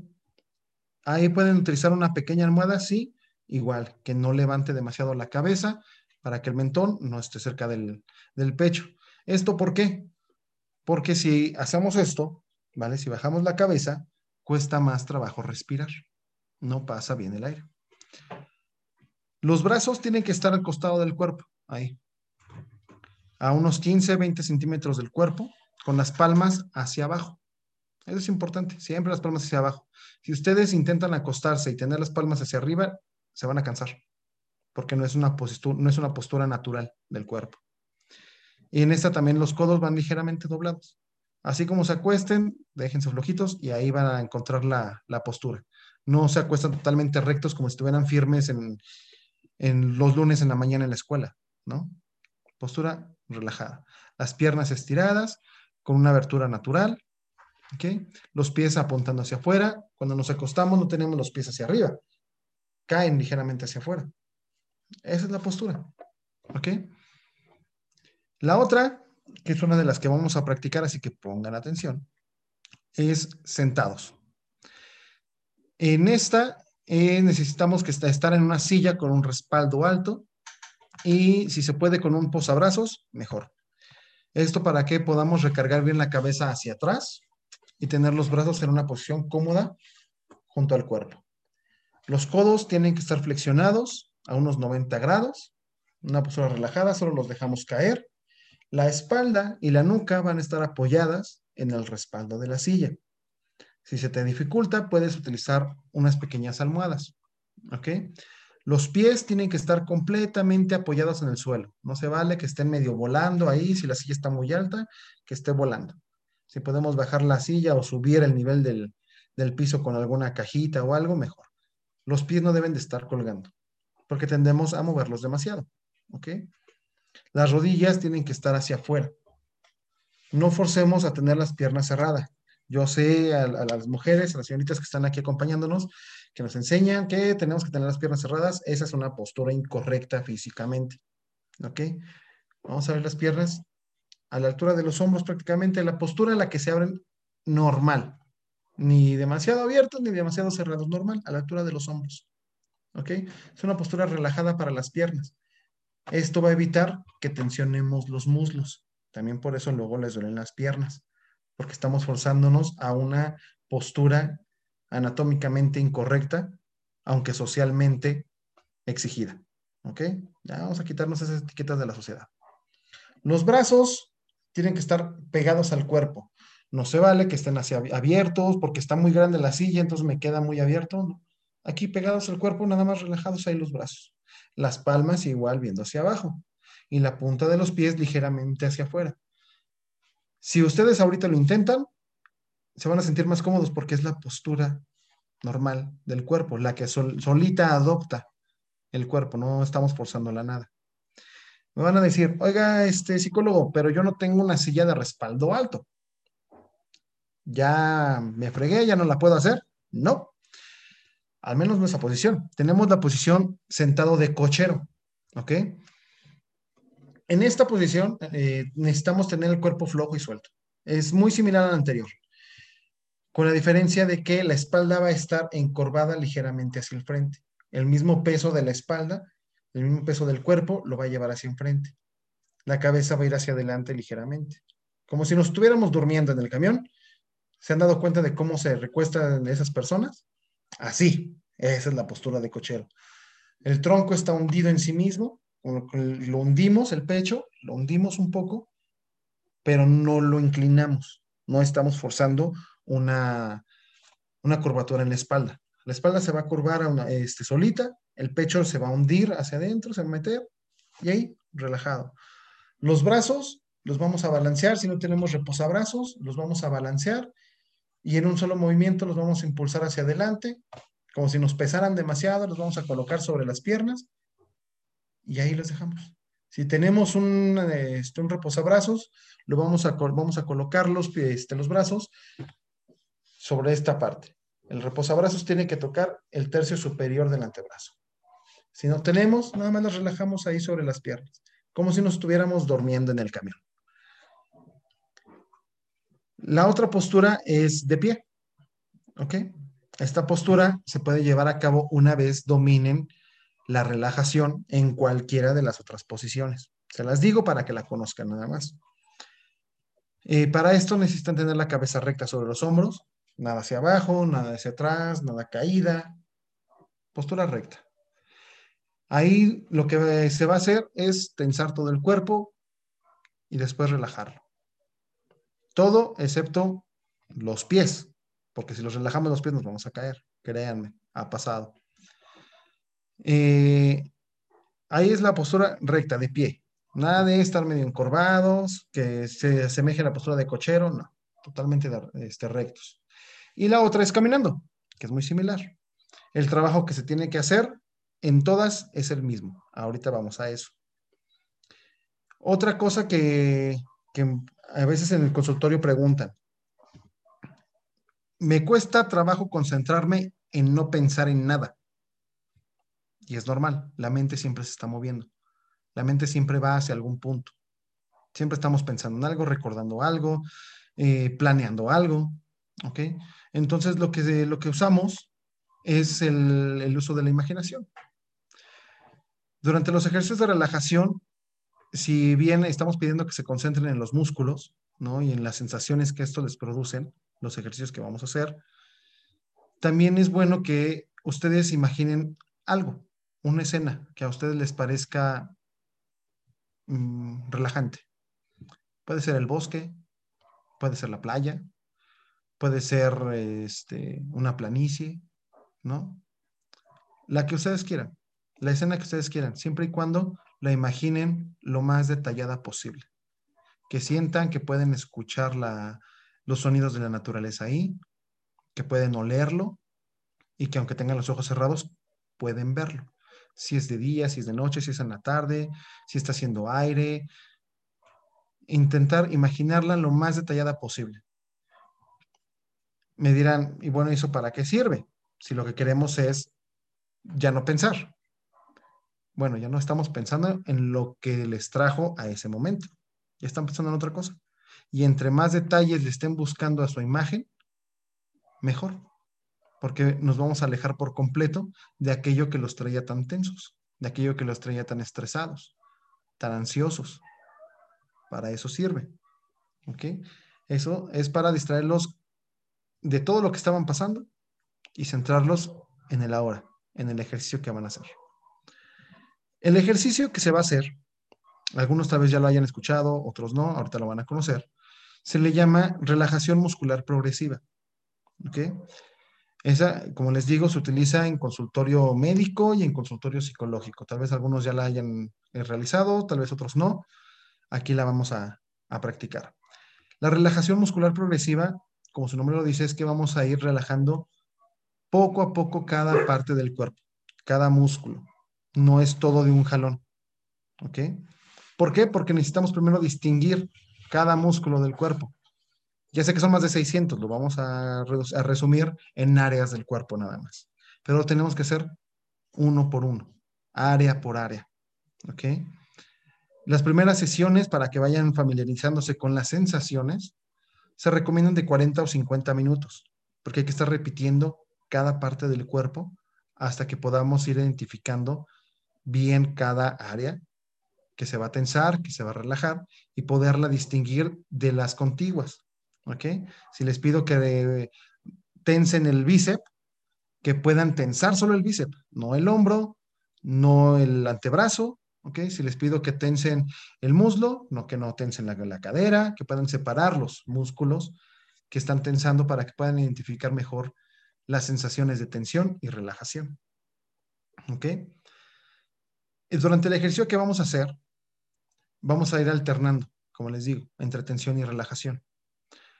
Vamos a mantener esas tensiones durante 5 segundos y luego las vamos a relajar de 10 a 15 segundos. Yo les voy a ir indicando. Esto va a ser para que puedan sentir la diferencia. Es tensar por completo, tensar, tensar, tensar, tensar, apretar, lo más fuerte que podamos, sin lastimarlo, sin que sea incómodo, y después soltar en automático. No soltar poquito a poquito, no, soltar de golpe. Por eso estamos en una postura de relajación, en una postura cómoda, para poder hacer eso. Si yo tengo aquí el brazo arriba y aprieto, al momento de soltar, pues yo no siento relajación porque estoy haciendo fuerza para mantenerlo aquí arriba, ¿no? Pero si tienen los brazos relajados, van a sentir esa relajación. Vamos a hacerlo en diferentes grupos, ¿ok? Aquí se manejan 19 grupos musculares. que se reducen porque varios se repiten. Primero empezamos por el brazo, por la mano y el antebrazo dominantes. Si son diestros, pues la derecha, si son zurdos, la izquierda. Después de la mano y el antebrazo, nos vamos al bíceps dominante, ¿vale? Al bíceps dominante. Después nos vamos al brazo contrario, mano y antebrazo, y después bíceps. Después ahí nos vamos hacia arriba, a la frente. Ahorita les voy a explicar cómo se tensa cada músculo, ¿vale? Nos vamos a la frente, los ojos, las mejillas y la nariz, la mandíbula, los labios, la lengua, ¿vale? Después nos vamos ahí al cuello, la garganta, pecho y hombros, espalda, parte superior de la espalda. De ahí pasamos a la región abdominal. Después cadera y glúteos, ¿ok? Luego ya nos dividimos otra vez. Muslo dominante, pantorrilla y pie dominante, y luego del otro lado. Muslo no dominante, pantorrilla y pie no dominantes. La manera en la que vamos a relajar, si quieren irlo haciendo para que vayan creando esa, memoria muscular, es que las manos y los antebrazos los vamos a tensar eh, de esta forma. Vamos a apretar el puño y vamos a contraerlo hacia la muñeca hacia el antebrazo. Vamos a hacer esto, ¿vale? Y después relajamos.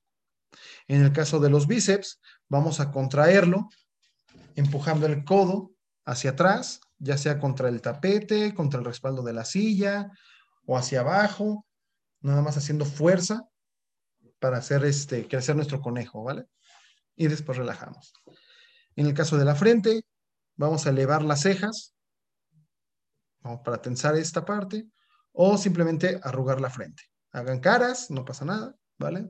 Para este siguiente ejercicio. Para el ejercicio les voy a pedir que apaguen las cámaras para que no les dé pena hacerlo. Lo que quiero es que lo intenten, que lo practiquen. ¿Vale? Para los ojos, pues cerrar los ojos fuertemente. Los vamos a cerrar lo más fuerte que podamos y después abrir. Sentir la relajación, sentir que no se hagan aquí las arruguitas, ¿no? De que estamos aquí a medio cerrar o algo. Cerrar fuerte y relajamos. Después la nariz, la vamos a arrugar, subiendo las mejillas.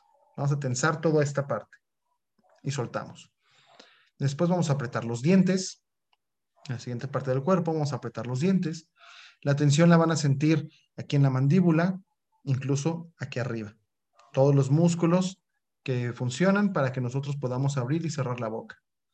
Después vamos a forzar una sonrisa lo más amplia que podamos. Vamos a forzar a abrir las comisuras hasta atrás, ¿ok?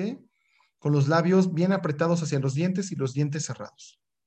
Y después relajamos, dejamos caer la cara. Después la lengua, ¿cómo la vamos a trabajar? Vamos a empujar la lengua fuertemente hacia arriba, hacia el paladar. La vamos a empujar fuerte. Y después la soltamos. Siguiente, cuello y garganta, que es lo que vamos a hacer.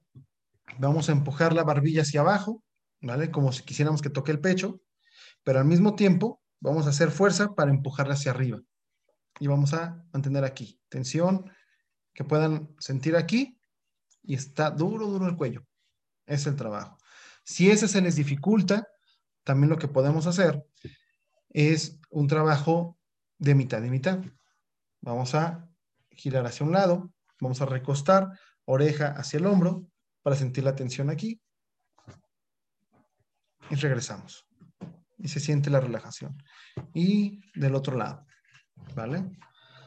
Después vamos a trabajar el pecho, lo vamos a tensar y poner rígido, como si quisiéramos meter los pulmones, como si quisiéramos hacer esto, encogernos, pero sin mover la espalda. Vamos a tensar y poner lo más duro que podamos el pecho, ¿vale? Separándolo del resto del cuerpo y después relajamos. Esto es sin arquear la espalda. ¿Por qué? Porque ese es otro grupo. Y y es lo que sigue precisamente, la espalda. ¿Cómo la vamos a tensar? Vamos a arquear la espalda hacia atrás, como si quisiéramos juntar los homóplatos, si tuviéramos ahí un, huevo o tuviéramos ahí una nuez entre los dos homóplatos y quisiéramos reventar. ¿Vale? Entonces vamos a aventar los hombros hacia atrás para juntar los homóplatos atrás, fuerte y soltamos. ¿Ok? Después vamos, pasamos al abdomen. Para el abdomen lo vamos a poner duro, como si fuéramos a recibir un golpe, ¿cómo lo tensamos? y aguantamos ahí y después soltamos. ¿Ok? Después pasamos a la cadera. Vamos a apretar fuertemente los glúteos. Este puede ser un poco complicado porque algunos van a, van a apretar también los muslos, este, o la espalda alta, o van a hacer alguna, alguna pose ahí medio rara, ¿no? Nada más aprieten los, aprieten los glúteos, pongan duros, duros, duros los glúteos. Lo que van a notar es un, que, es un ligero aumento en su altura, en su silla. O si están acostados, van a notar cómo se alza la cadera, ¿vale? Es normal, esa es la idea. Ahí es donde lo están haciendo bien. Siempre y cuando estén eh, aislando los músculos de los glúteos del de las piernas. ¿Ok? Ya casi acabamos. Es largo, yo les dije. Después, las piernas. Vamos a estirar la pierna. Vamos a, si estamos sentados, creo que la mayoría lo va a hacer sentado. Así como están sentados, van a alzar la pierna, ¿vale? Van a alzarla. Y este, no la van a alzar mucho, nada más unos 20 centímetros, para que esté lo más estirada posible y van a tensar el muslo, como si la pierna estuviera cargando algo o estuvieran levantando algo con el pie. Van a tensar el muslo, haciendo fuerza con el muslo, igual separando el muslo de lo que es la cadera y los glúteos, ¿vale? Y para relajar, simplemente dejamos caer la pierna, para sentir esa relajación. No lo hagan poco a poco, déjenla caer. Para los pies, podemos utilizar dos movimientos. Igual, alzamos la pierna y vamos a aventar el pie hacia adelante, la punta de los dedos hacia adelante, como si quisiéramos alcanzar algo, como si quisiéramos tocar algo. Y después regresamos, bajamos, dejamos caer el, pie al suelo. La otra forma es la contraria. En lugar de llevar el pie hacia adelante, es llevarlo hacia atrás, como si quisiéramos que nuestros dedos tocaran la rodilla, ¿vale? Como si quisiéramos enrollar el pie hacia atrás. Esta tensión tiene que ser fuerte, ¿vale? Pero no al punto de que los lastime, sino ya lo estamos haciendo mal más lo más que puedan, sin forzar demasiado, y soltamos y dejamos caer. Estas primeras relajaciones que tienen que hacer les va a tomar bastante tiempo. El día de hoy por, el, por tiempo no lo vamos a hacer tan largo, pero este, lo vamos a hacer para que ustedes empiecen a sentir esa, esa relajación y esa tensión. ¿ok? Ya conforme vayan avanzando y puedan eh, distinguir tensión y pueden distinguir músculos, ya pueden reducirlos, eh, los ejercicios, a solo cuatro grupos musculares. Y obviamente el ejercicio se reduce como a 10 minutos. Los grupos son los dos brazos completos, desde el bíceps hasta la mano, los las dos piernas juntas también, después cara y cuello, y después el tronco, que serían la espalda, el abdomen y el pecho. Cuatro grupos nada más. ¿Ok? Siguiente. Antes de pasar a eso, antes de pasar al ejercicio como tal, eh, necesitamos hablar de los ejercicios de respiración. ¿Vale? Ya en algún momento me los mencionaron, las, como técnicas también sirven los ejercicios de respiración. Los pueden utilizar de manera independiente durante el día a día, sí, y es lo más recomendable, porque estos ejercicios también les ayudan a mejorar su respiración creen que sabemos respirar o creemos que sabemos respirar, pero no es así. ¿Vale? Solo lo hacemos por hacerlo, por instinto, pero necesitamos controlarla. Muchas veces cuando bostezamos es porque estamos respirando mal, porque hay una inactividad física y una mala postura. Entonces hay un mal intercambio de gases entre dióxido de carbono y oxígeno y por eso bostezamos, para sacar todos esos gases que nos hacen daño. Entonces, necesitamos de vez en cuando detenernos y respirar. Estos ejercicios de respiración, como les digo, les van a ayudar a darse cuenta de cómo es que están respirando y van a poder modificarla conscientemente y adecuadamente. Estos ejercicios también pueden entrenarse para que ante la presencia de alguna sintomatología concreta, como la, ansiedad o los ataques de pánico, puedan ustedes responder adecuadamente mientras respiraciones apropiadas. Eh, tenemos diferentes ejercicios de respiración y cada uno lo pueden ocupar de manera independiente eh, durante el día a día, la que más se les, les, acomode, la que más les guste. Todos sirven y todos sirven para lo mismo, ¿vale? La más, la más común, la clásica, la respiración profunda. Pero no nada más es tomar mucho aire y después sacarlo, es hacerlo con un ritmo. ¿Ok? Vamos a inhalar durante 5 segundos, la mayor cantidad de aire que podamos por la nariz, no por la boca. Y vamos a intentar inflar el pecho, nada más el pecho. ¿Ok? Inhalamos profundamente. Vamos a sostener ahí por unos 3 segundos y vamos a exhalar por la boca lento durante unos 7 segundos, controlar la respiración. Este ejercicio lo van a realizar de 4 a 5 veces seguidas, de unas 10 a 15 veces diarias. Puede parecer mucho, pero en un mundo de estrés en el que vivimos es necesario. Y obviamente lo van a ocupar en situaciones de más estrés. Es como la más común porque es la que, la que más sirve. ¿Ok? Hay otro tipo de respiración que es la respiración abdominal o la respiración de cantante, que vamos a buscar inflar el abdomen y dejando el pecho quieto. Solo vamos a llevar el aire como si fuera hacia el, hacia el estómago. Esa también sirve, sobre todo cuando estamos haciendo eh, la relajación muscular acostados. Es más sencilla hacerlo ahí. También tenemos otra que es la respiración intercostal o media, que es para inflar esta parte, ¿vale? La parte lateral. Vamos a buscar mantener quieto el pecho, quieto el abdomen y buscar llevar el aire acá, a los costados. ¿Es complicada? Un poco. Pero créanme que cuando lo logren, también se van a sentir bastante relajados, sobre todo del cuerpo, del pecho, de las costillas. ¿Ok? Y es un buen ejercicio para eh, tener control sobre su cuerpo. Tenemos otra, que en lo personal es la que a mí más eh, a mí me gusta, que es la respiración alternada. Esta respiración eh, se hace estando en una posición cómoda, de preferencia sentados. Vamos a colocar nuestro pulgar derecho o el pulgar izquierdo, el que quieran, pero solamente es el derecho, no sé cómo me estén viendo, el derecho sobre la fosa nasal derecha. Y vamos a utilizar los otros dos dedos para tapar la otra fosa. ¿Qué es lo que vamos a hacer? Vamos a estar alternando inhalación y respiración en ambas fosas. Tapamos la derecha e inhalamos por la izquierda. Tapamos la izquierda y exhalamos por la derecha. Y así como estamos, inhalamos por la derecha. Aguantamos, cambiamos y exhalamos por la izquierda. Y así nos vamos a ir llevando, una y una, una y una. Este ejercicio lo pueden realizar durante 5 a 10 minutos o menos, si es que les comienza a dar sueño, porque una respiración profunda de este tipo llega a ser un poco somnolienta. Es nada más que se vayan acostumbrando. Estos ejercicios los van a hacer diarios, diario, diario, diario. Agárrenlos para todos los días levantándose eh, para después de comer, en el tráfico, a mediodía, en la hora del almuerzo, a la hora de la comida, bueno, antes de la hora de la comida, todo eso, ¿vale? Háganlo diario, háganlo un hábito. Créanme que les va incluso a mejorar eh, la capacidad de oxígeno que están recibiendo. ¿Ok?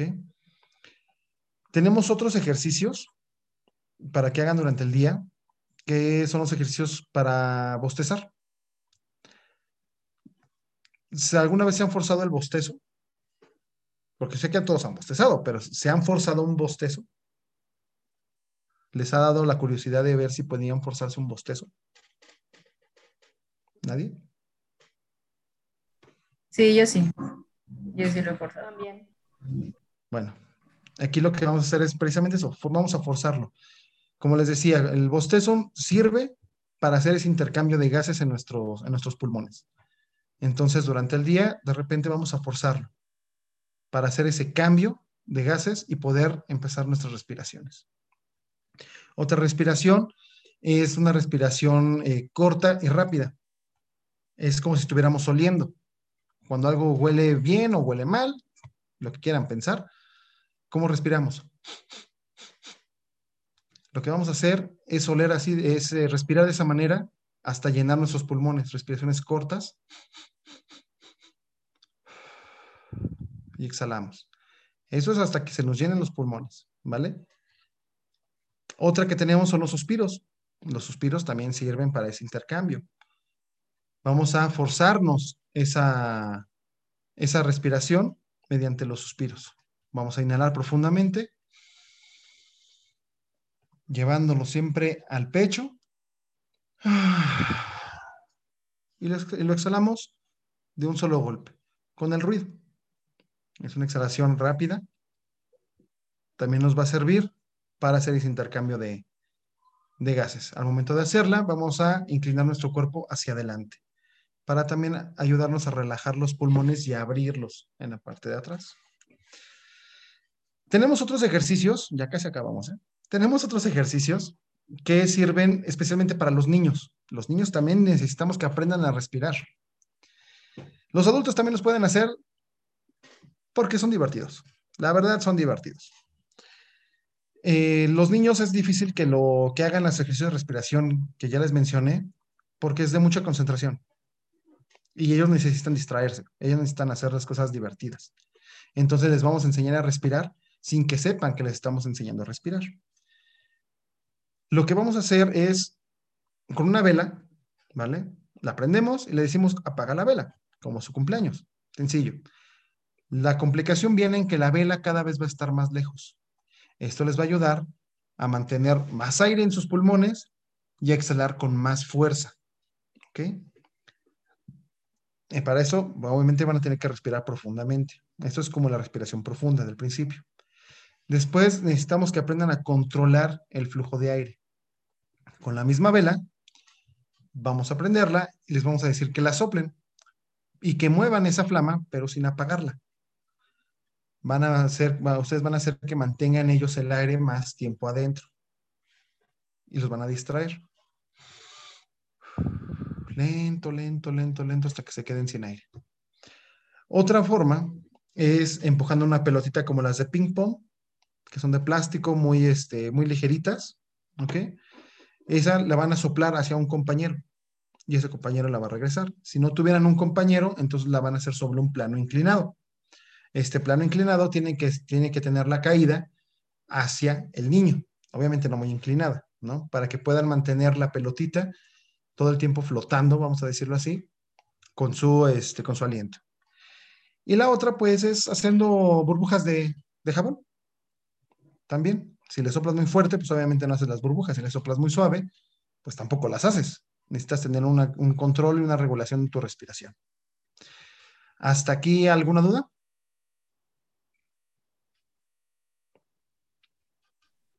Todo bien, todo bien. ¿Todo bien? Perfecto. Ya casi acabamos, ¿eh, muchachos? Ahora viene lo bueno, viene lo interesante. Todos, espero que eh, los que quieran tener la cámara prendida, tengan aprendida, no hay ningún problema. Eh, así yo los puedo ver y puedo, este, sobre todo en los ejercicios de la cara, para irlos este, checando. Si no, pueden, eh, a ver, Andy, Sí, también sirven los ejercicios de respiración, sirven para controlar nuestro ritmo cardíaco. Nos va a alojar todos nuestros niveles, nuestros niveles de ansiedad, nuestros niveles de estrés, nuestro nivel de ritmo cardíaco, cuando estamos demasiado eh, asustados, ¿qué es lo que hacemos? Pues respiramos muy rápidamente y nos dan esa bolsa, ¿no? Nos dan la bolsa para respirar y para calmarnos. Grave error, eso no sirve, porque lo que estamos haciendo es inhalar nuevamente el dióxido de carbono. Nos relaja de una manera no sana, porque estamos inhalando dióxido de carbono. Entonces nos estamos intoxicando, por eso nos sentimos relajados. Así que no, la bolsa no. Respiraciones profundas, respiraciones controladas. Ok.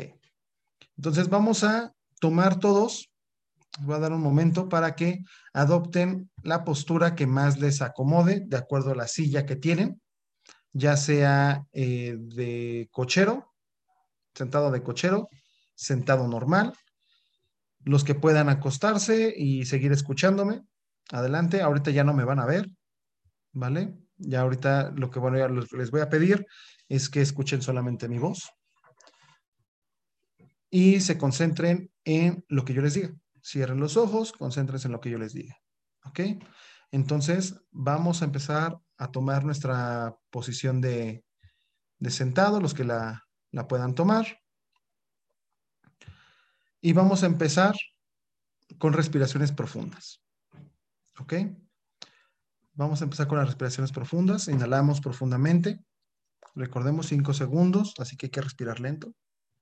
Dos, tres, cuatro, cinco. Mantenemos. Y exhalamos lento. Tres, cuatro, cinco, seis, siete. Inhalamos nuevamente.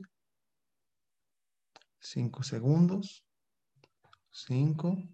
Sostenemos tres. Exhalamos.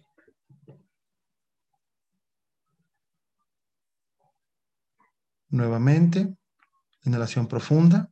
Lleven ustedes el tiempo. Vayan lento. No hay ninguna prisa. Mientras están haciendo esto, solo escuchen mi voz. Vayan empezando a imaginar, a visualizar su escenario de relajación. El escenario que ustedes gustan. Un bosque, la playa, el campo. Visualícenlo con la mayor cantidad de detalle posible. Y continúen con su respiración. Inhalación profunda. Mantenemos. Y exhalamos. Un par de veces más. Visualicen, su escena. Hay árboles. Hay viento. Hay aves. ¿Hay aves de qué color son? Véanlas. Ahora, sin perder su escena ni el ritmo de la respiración, van a tensar fuertemente la mano y antebrazo dominantes. Tensionamos. Uno, dos, tres, cuatro, cinco. Soltamos. Quiero que sientan esa diferencia entre tensión y relajación. No muevan nada más que la mano cuando yo se los indique. Nuevamente tensamos fuertemente, solo el antebrazo, la muñeca y la mano. Soltamos. Sientan la diferencia. Ubiquen Solo el antebrazo y la mano. Tensamos. Que no se tense el bíceps, que no se tense otra parte del cuerpo. Soltamos. Recuerden que la relajación tiene que ser inmediata, no es progresiva. Ahora pasamos al bíceps dominante. Tensamos.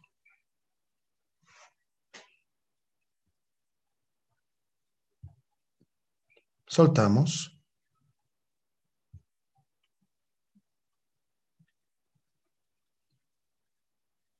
Vean esa diferencia. No tensen otra cosa que no sea el bíceps. Nuevamente, tensamos. ¿Qué hay en su escena? ¿Hay agua? ¿Hay agua corriendo? Soltamos. Quédense en su escena. Sientan esa diferencia. Una vez más, tensamos bíceps. Fuerte. Que no sea doloroso. Soltamos.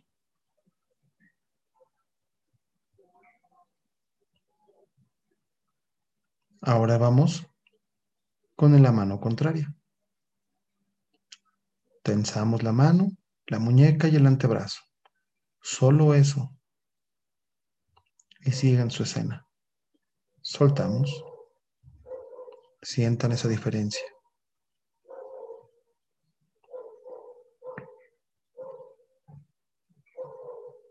Nuevamente, tensamos.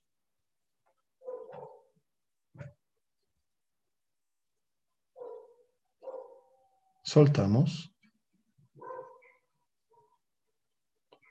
Ubiquen su cuerpo cuando está tenso.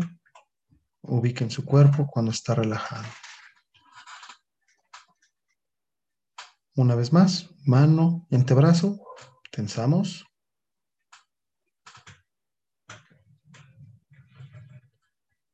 Y soltamos.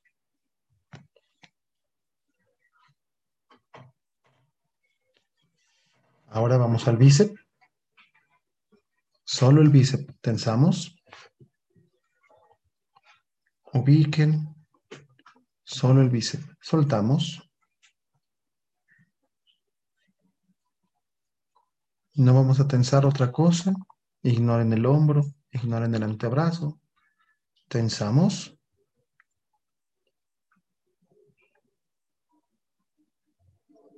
Soltamos.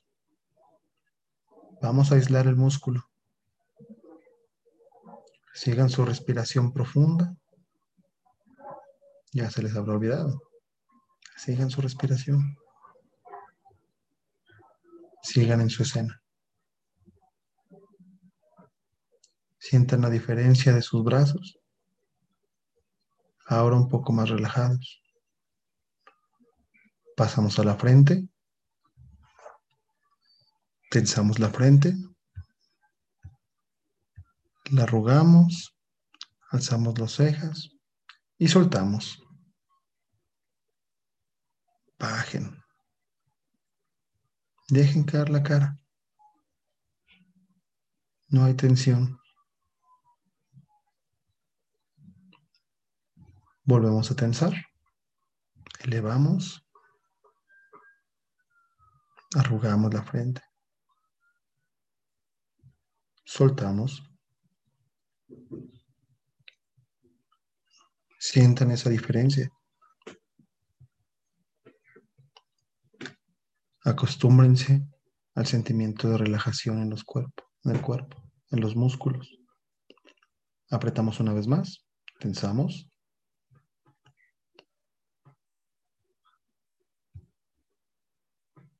Y soltamos. Dejen caer las cejas.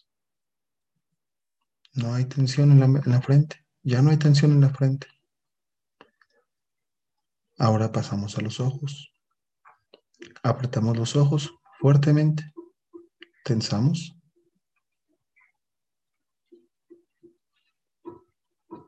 Y soltamos. Relajen los ojos.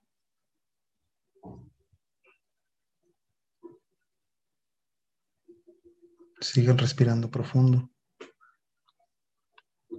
Sigan en su escena y solo escuchen mi voz. Apretamos los ojos.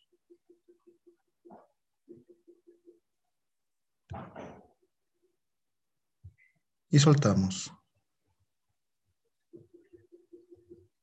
Ubiquen esa diferencia de relajación y de tensión en los músculos. Nada se mueve, solo los ojos tensamos.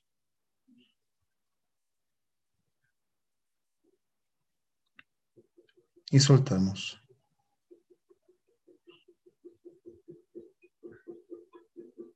Respiración profunda. Seguimos en nuestra cena. Pasamos a la mandíbula. Apretamos los dientes fuertemente.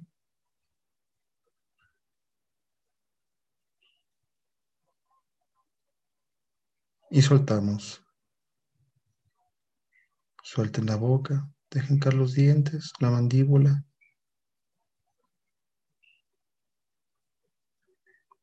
Sientan esa diferencia. Tensamos mandíbula, apretamos los dientes.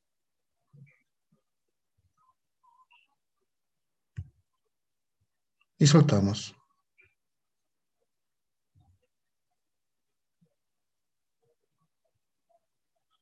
Una vez más, apretamos.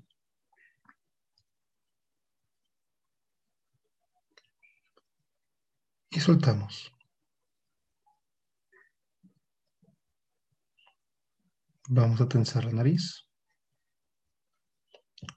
Empezamos. Arruguen esa nariz. Fuerte, fuerte. Y soltamos. Relajen los ojos, relajen las mejillas. Sientan esa diferencia.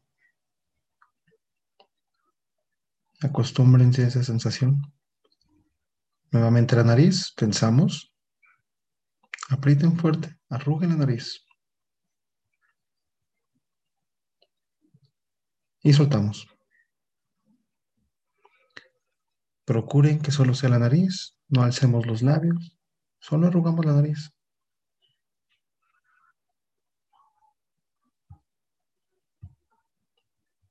Una vez más. Tensamos. Y soltamos. Sigan respirando profundo. Sigan en su escena. Pasamos a tensar los labios. Hacemos nuestra sonrisa. Fuerza en esa sonrisa. Grande, grande. Y soltamos.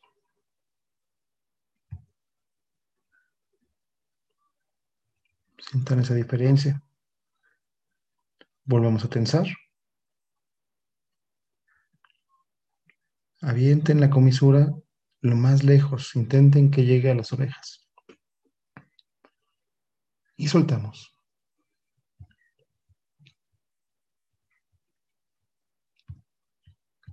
Una vez más.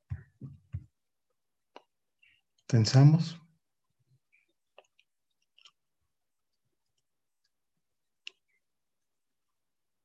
Y soltamos.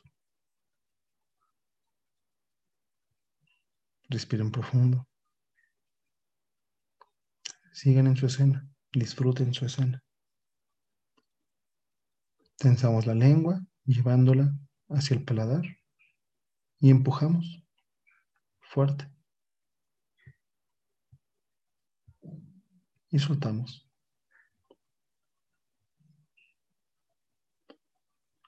Una posición normal de la boca es con los dientes separados.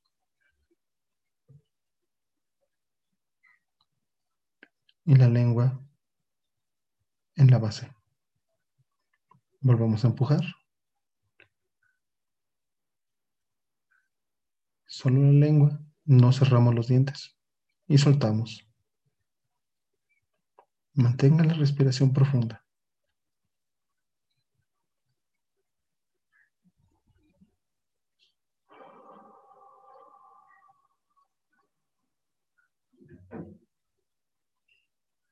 Ahora vamos a tensar cuello y garganta. Hagan atención que más les acomode. Empezamos ahora. Tensamos. Y soltamos. Regresen a la posición inicial. Suelten la cabeza.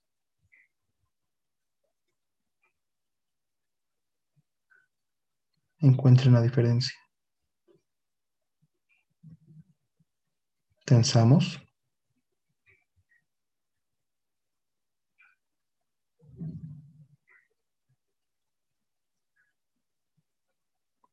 Y soltamos.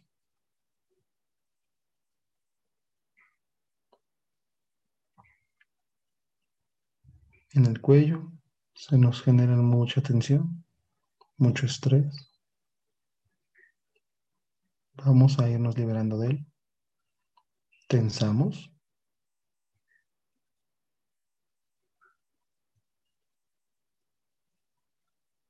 Y soltamos.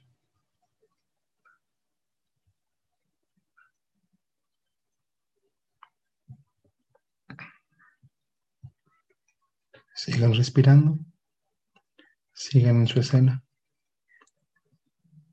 Ahora vamos con pecho y hombros. Recuerden que buscamos hundir el pecho sin encorvar la espalda, solo hundir los pulmones. Tensamos.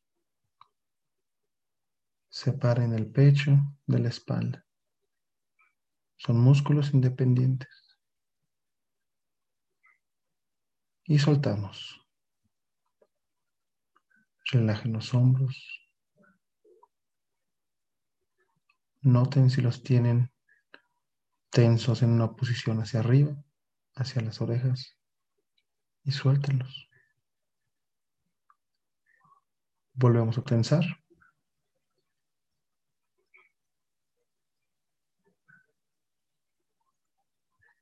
Y soltamos.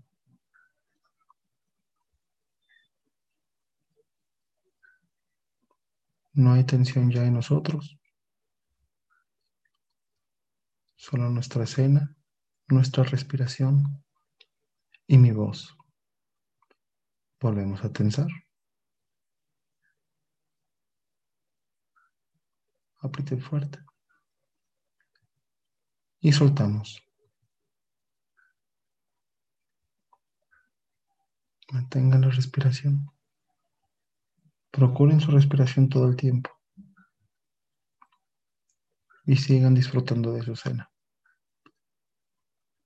Pasamos a la espalda. La tensamos.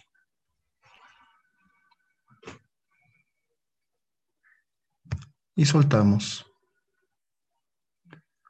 Vuelvan a llevar los hombros hacia el frente. Con calma. Adopten su posición. No pierdan su posición. Nuevamente. Tensamos espalda. Recuerden que intentamos juntar los homóplatos atrás. Y soltamos. Y seguimos con la respiración.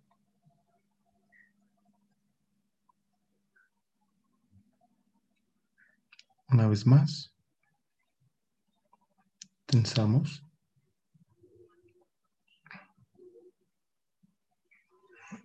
Y soltamos.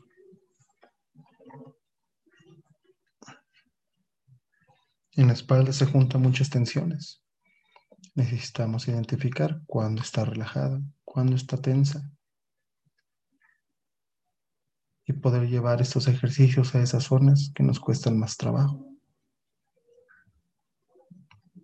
Pasamos al abdomen. Vamos a tensar ese abdomen fuerte. Empezamos.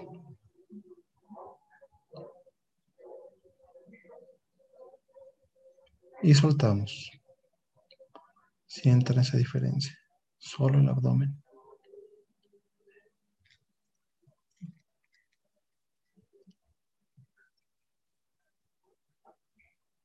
Volvemos a tensar. Contraigan el abdomen, aprietan fuerte. Y soltamos. Este es un músculo fácil. Y seguimos en nuestra cena y seguimos respirando. Mantengan su respiración constante. Una vez más, contraemos el abdomen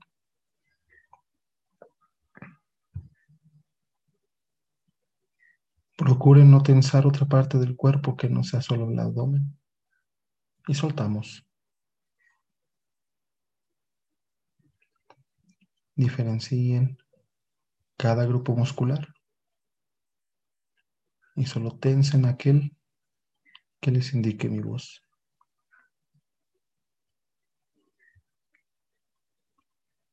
Ahora pasamos a cadera y glúteos. Vamos a apretar los glúteos fuertemente.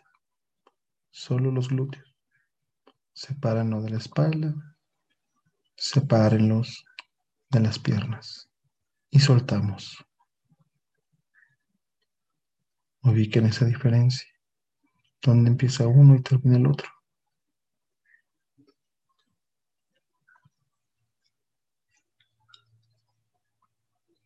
Una vez más, tensamos.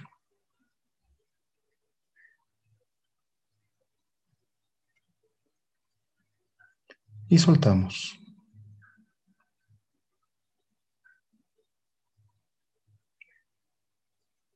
Acostúmbrense a esa sensación de relajación. Una vez más tensamos.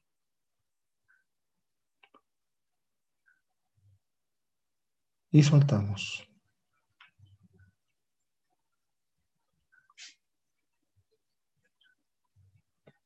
Mantengan su respiración. Mantengan su escena. ¿Qué pueden ver en ella? ¿Qué pueden sentir?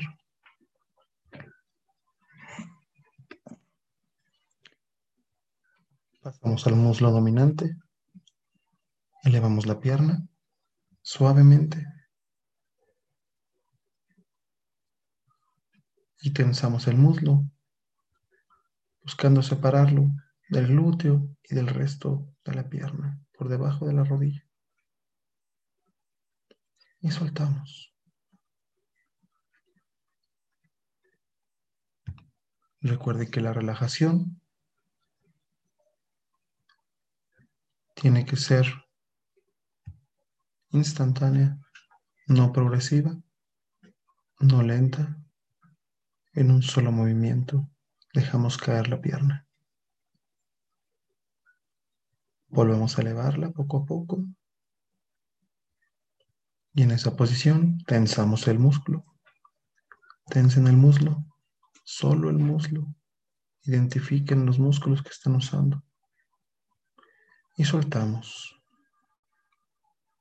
El resto del cuerpo sigue relajado en la misma posición.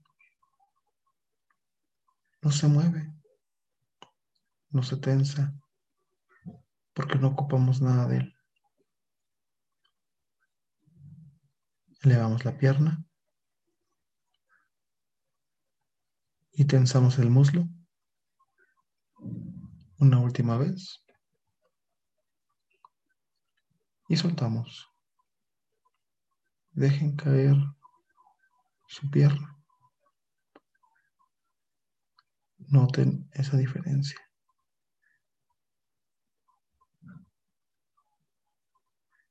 Elevamos nuevamente la pierna y vamos a tensar pantorrilla y pie hacia adelante o hacia atrás. Empezamos ahora.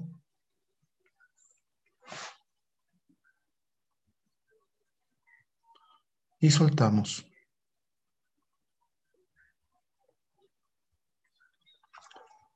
Noten esa diferencia. Acostúmbrense a esa diferencia y busquen siempre mantener relajado el músculo. Una vez más, elevamos la pierna suavemente. No hay prisa. Y tensamos.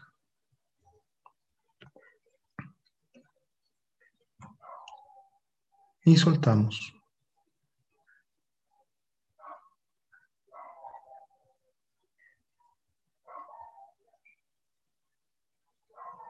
Sigan controlando su respiración.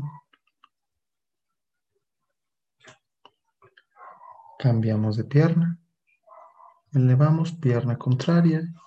Vamos a tensar el muslo. Ahora.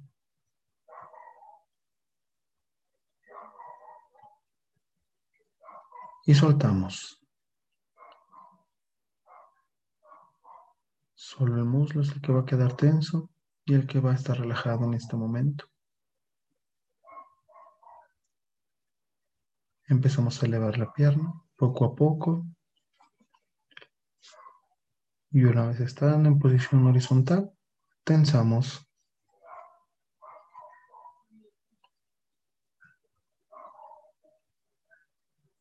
Y soltamos. Nuestra atención está en esa pierna, en ese muslo relajado y en esa escena en ese lugar en el que estamos. Elevamos una vez más. Tensamos.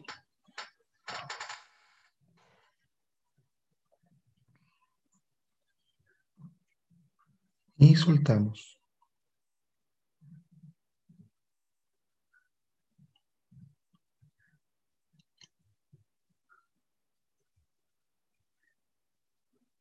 Respiren. Mantengan esa respiración. Manténganse su escena. Volvemos a elevar, misma pierna. Ahora vamos a tensar pie y pantorrilla hacia el frente o hacia atrás. Y tensamos.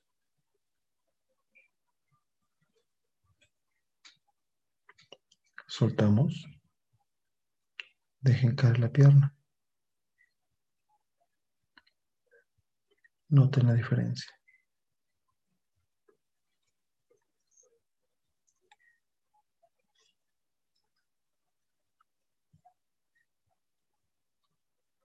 Empezamos a elevar nuevamente, lento, no hay prisa. Y tensamos.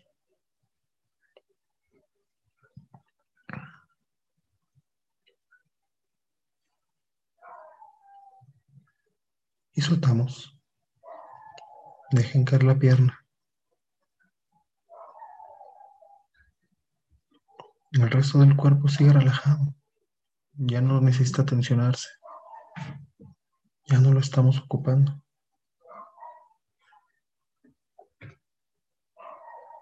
Comenzamos a elevar nuevamente la pierna.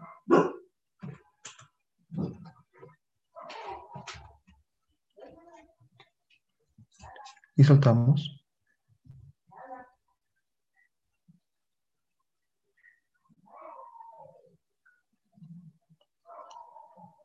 Mantengan su respiración. Sigan controlando su respiración. Profundo, lento.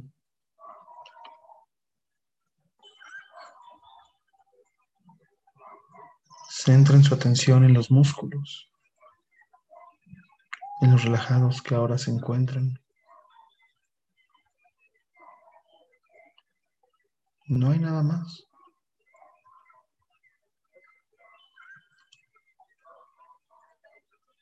Sigan respirando.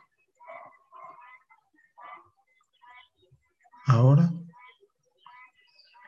vamos a salir poco a poco de nuestra escena. Despidamos cada uno de los elementos.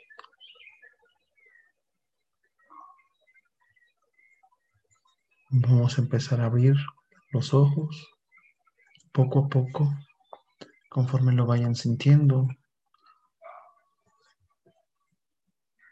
No hay prisa. Y empezamos a mover el cuerpo. Con calma.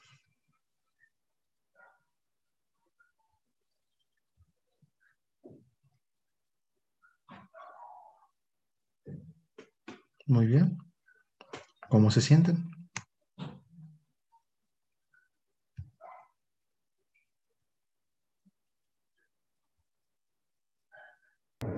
mucho más eh, relajados. Yo me siento como a punto de ir a dormir.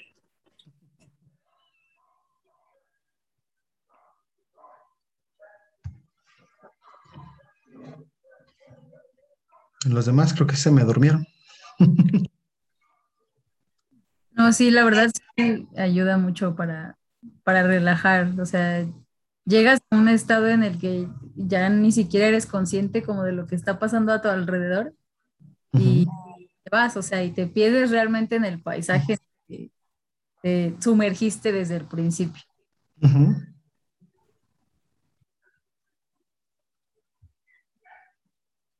Digo, fue un ejercicio bastante relajante. Este, yo no puedo dormir porque estoy en la oficina, pero este, Sí, creo que, digo, el, escuchar tu voz y como visualizando de manera interna eh, todas aquellas cosas que fuiste comentando, creo que funciona bastante bien para la cuestión de, de relajación.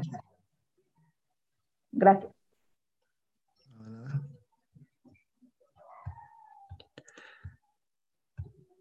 Este ejercicio de relajación eh, muscular progresiva eh, así como lo, lo hicieron el día de hoy, es recomendable hacerlo de dos a tres veces al día, así, largo, durante las primeras tres semanas.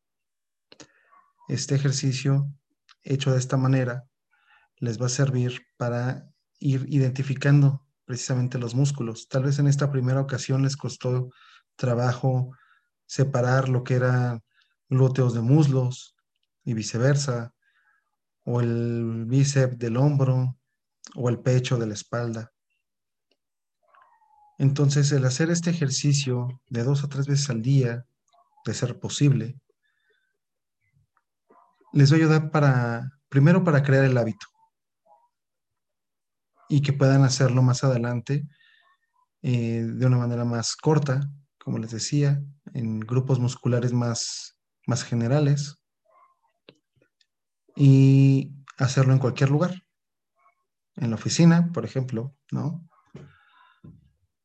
Sin que nadie se dé cuenta, porque realmente no necesitas eh, estar todo el tiempo con los ojos cerrados una vez que ya puedes identificar tu, tu escena, que puedes identificar tus músculos, ¿no?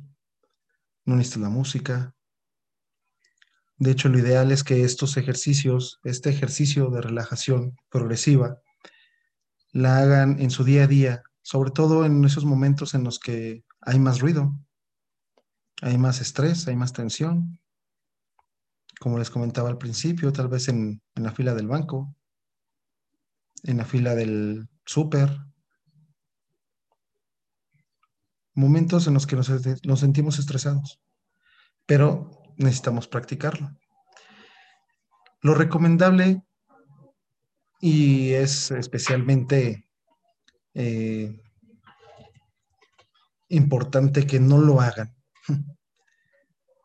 al levantarse, porque se me van a volver a dormir que no lo hagan después de algún alimento, porque se me pueden dormir. Y no lo hagan antes de acostarse. El de antes de acostarse, no lo hagan como un, como el ejercicio para, para formar el hábito. No como uno de los ejercicios para formar el hábito. ¿Lo pueden hacer antes de acostarse? Sí, sí lo pueden hacer especialmente para esos días en los que necesitan descansar más de lo usual, porque fue un día muy, eh, muy pesado, tienen muchas cosas en la cabeza, hacemos esto y van a dormir como hace mucho no habían dormido. Pero no sirve para formar el hábito. Hacerlo durante el día es lo que nos va a ayudar. Como ven, hay diferentes posturas, recostados, sentados, para que lo puedan hacer en cualquier lugar. No sé si tengan alguna otra duda.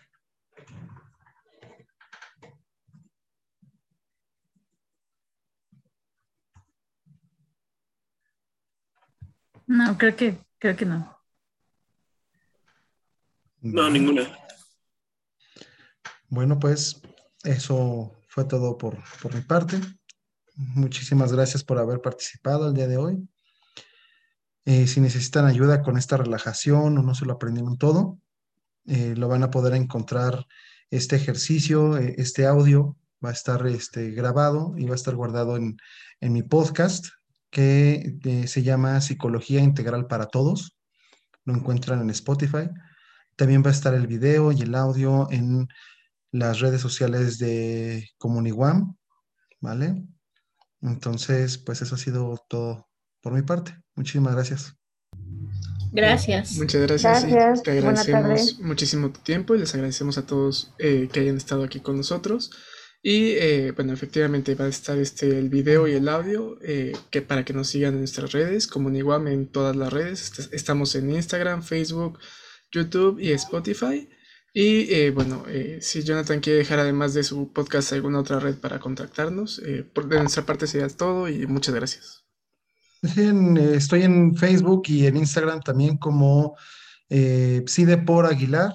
se los voy a dejar en el chat para que lo puedan buscar.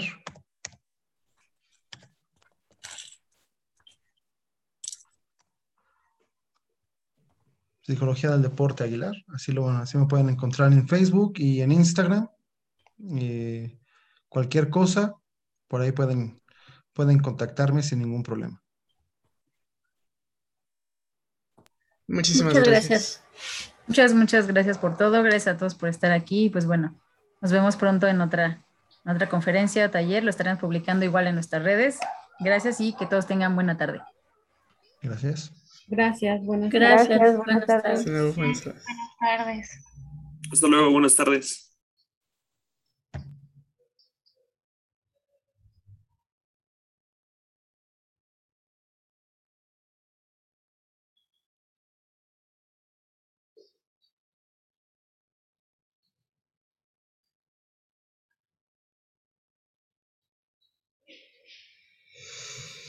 Ah. Nada más eh, para la porfa, antes de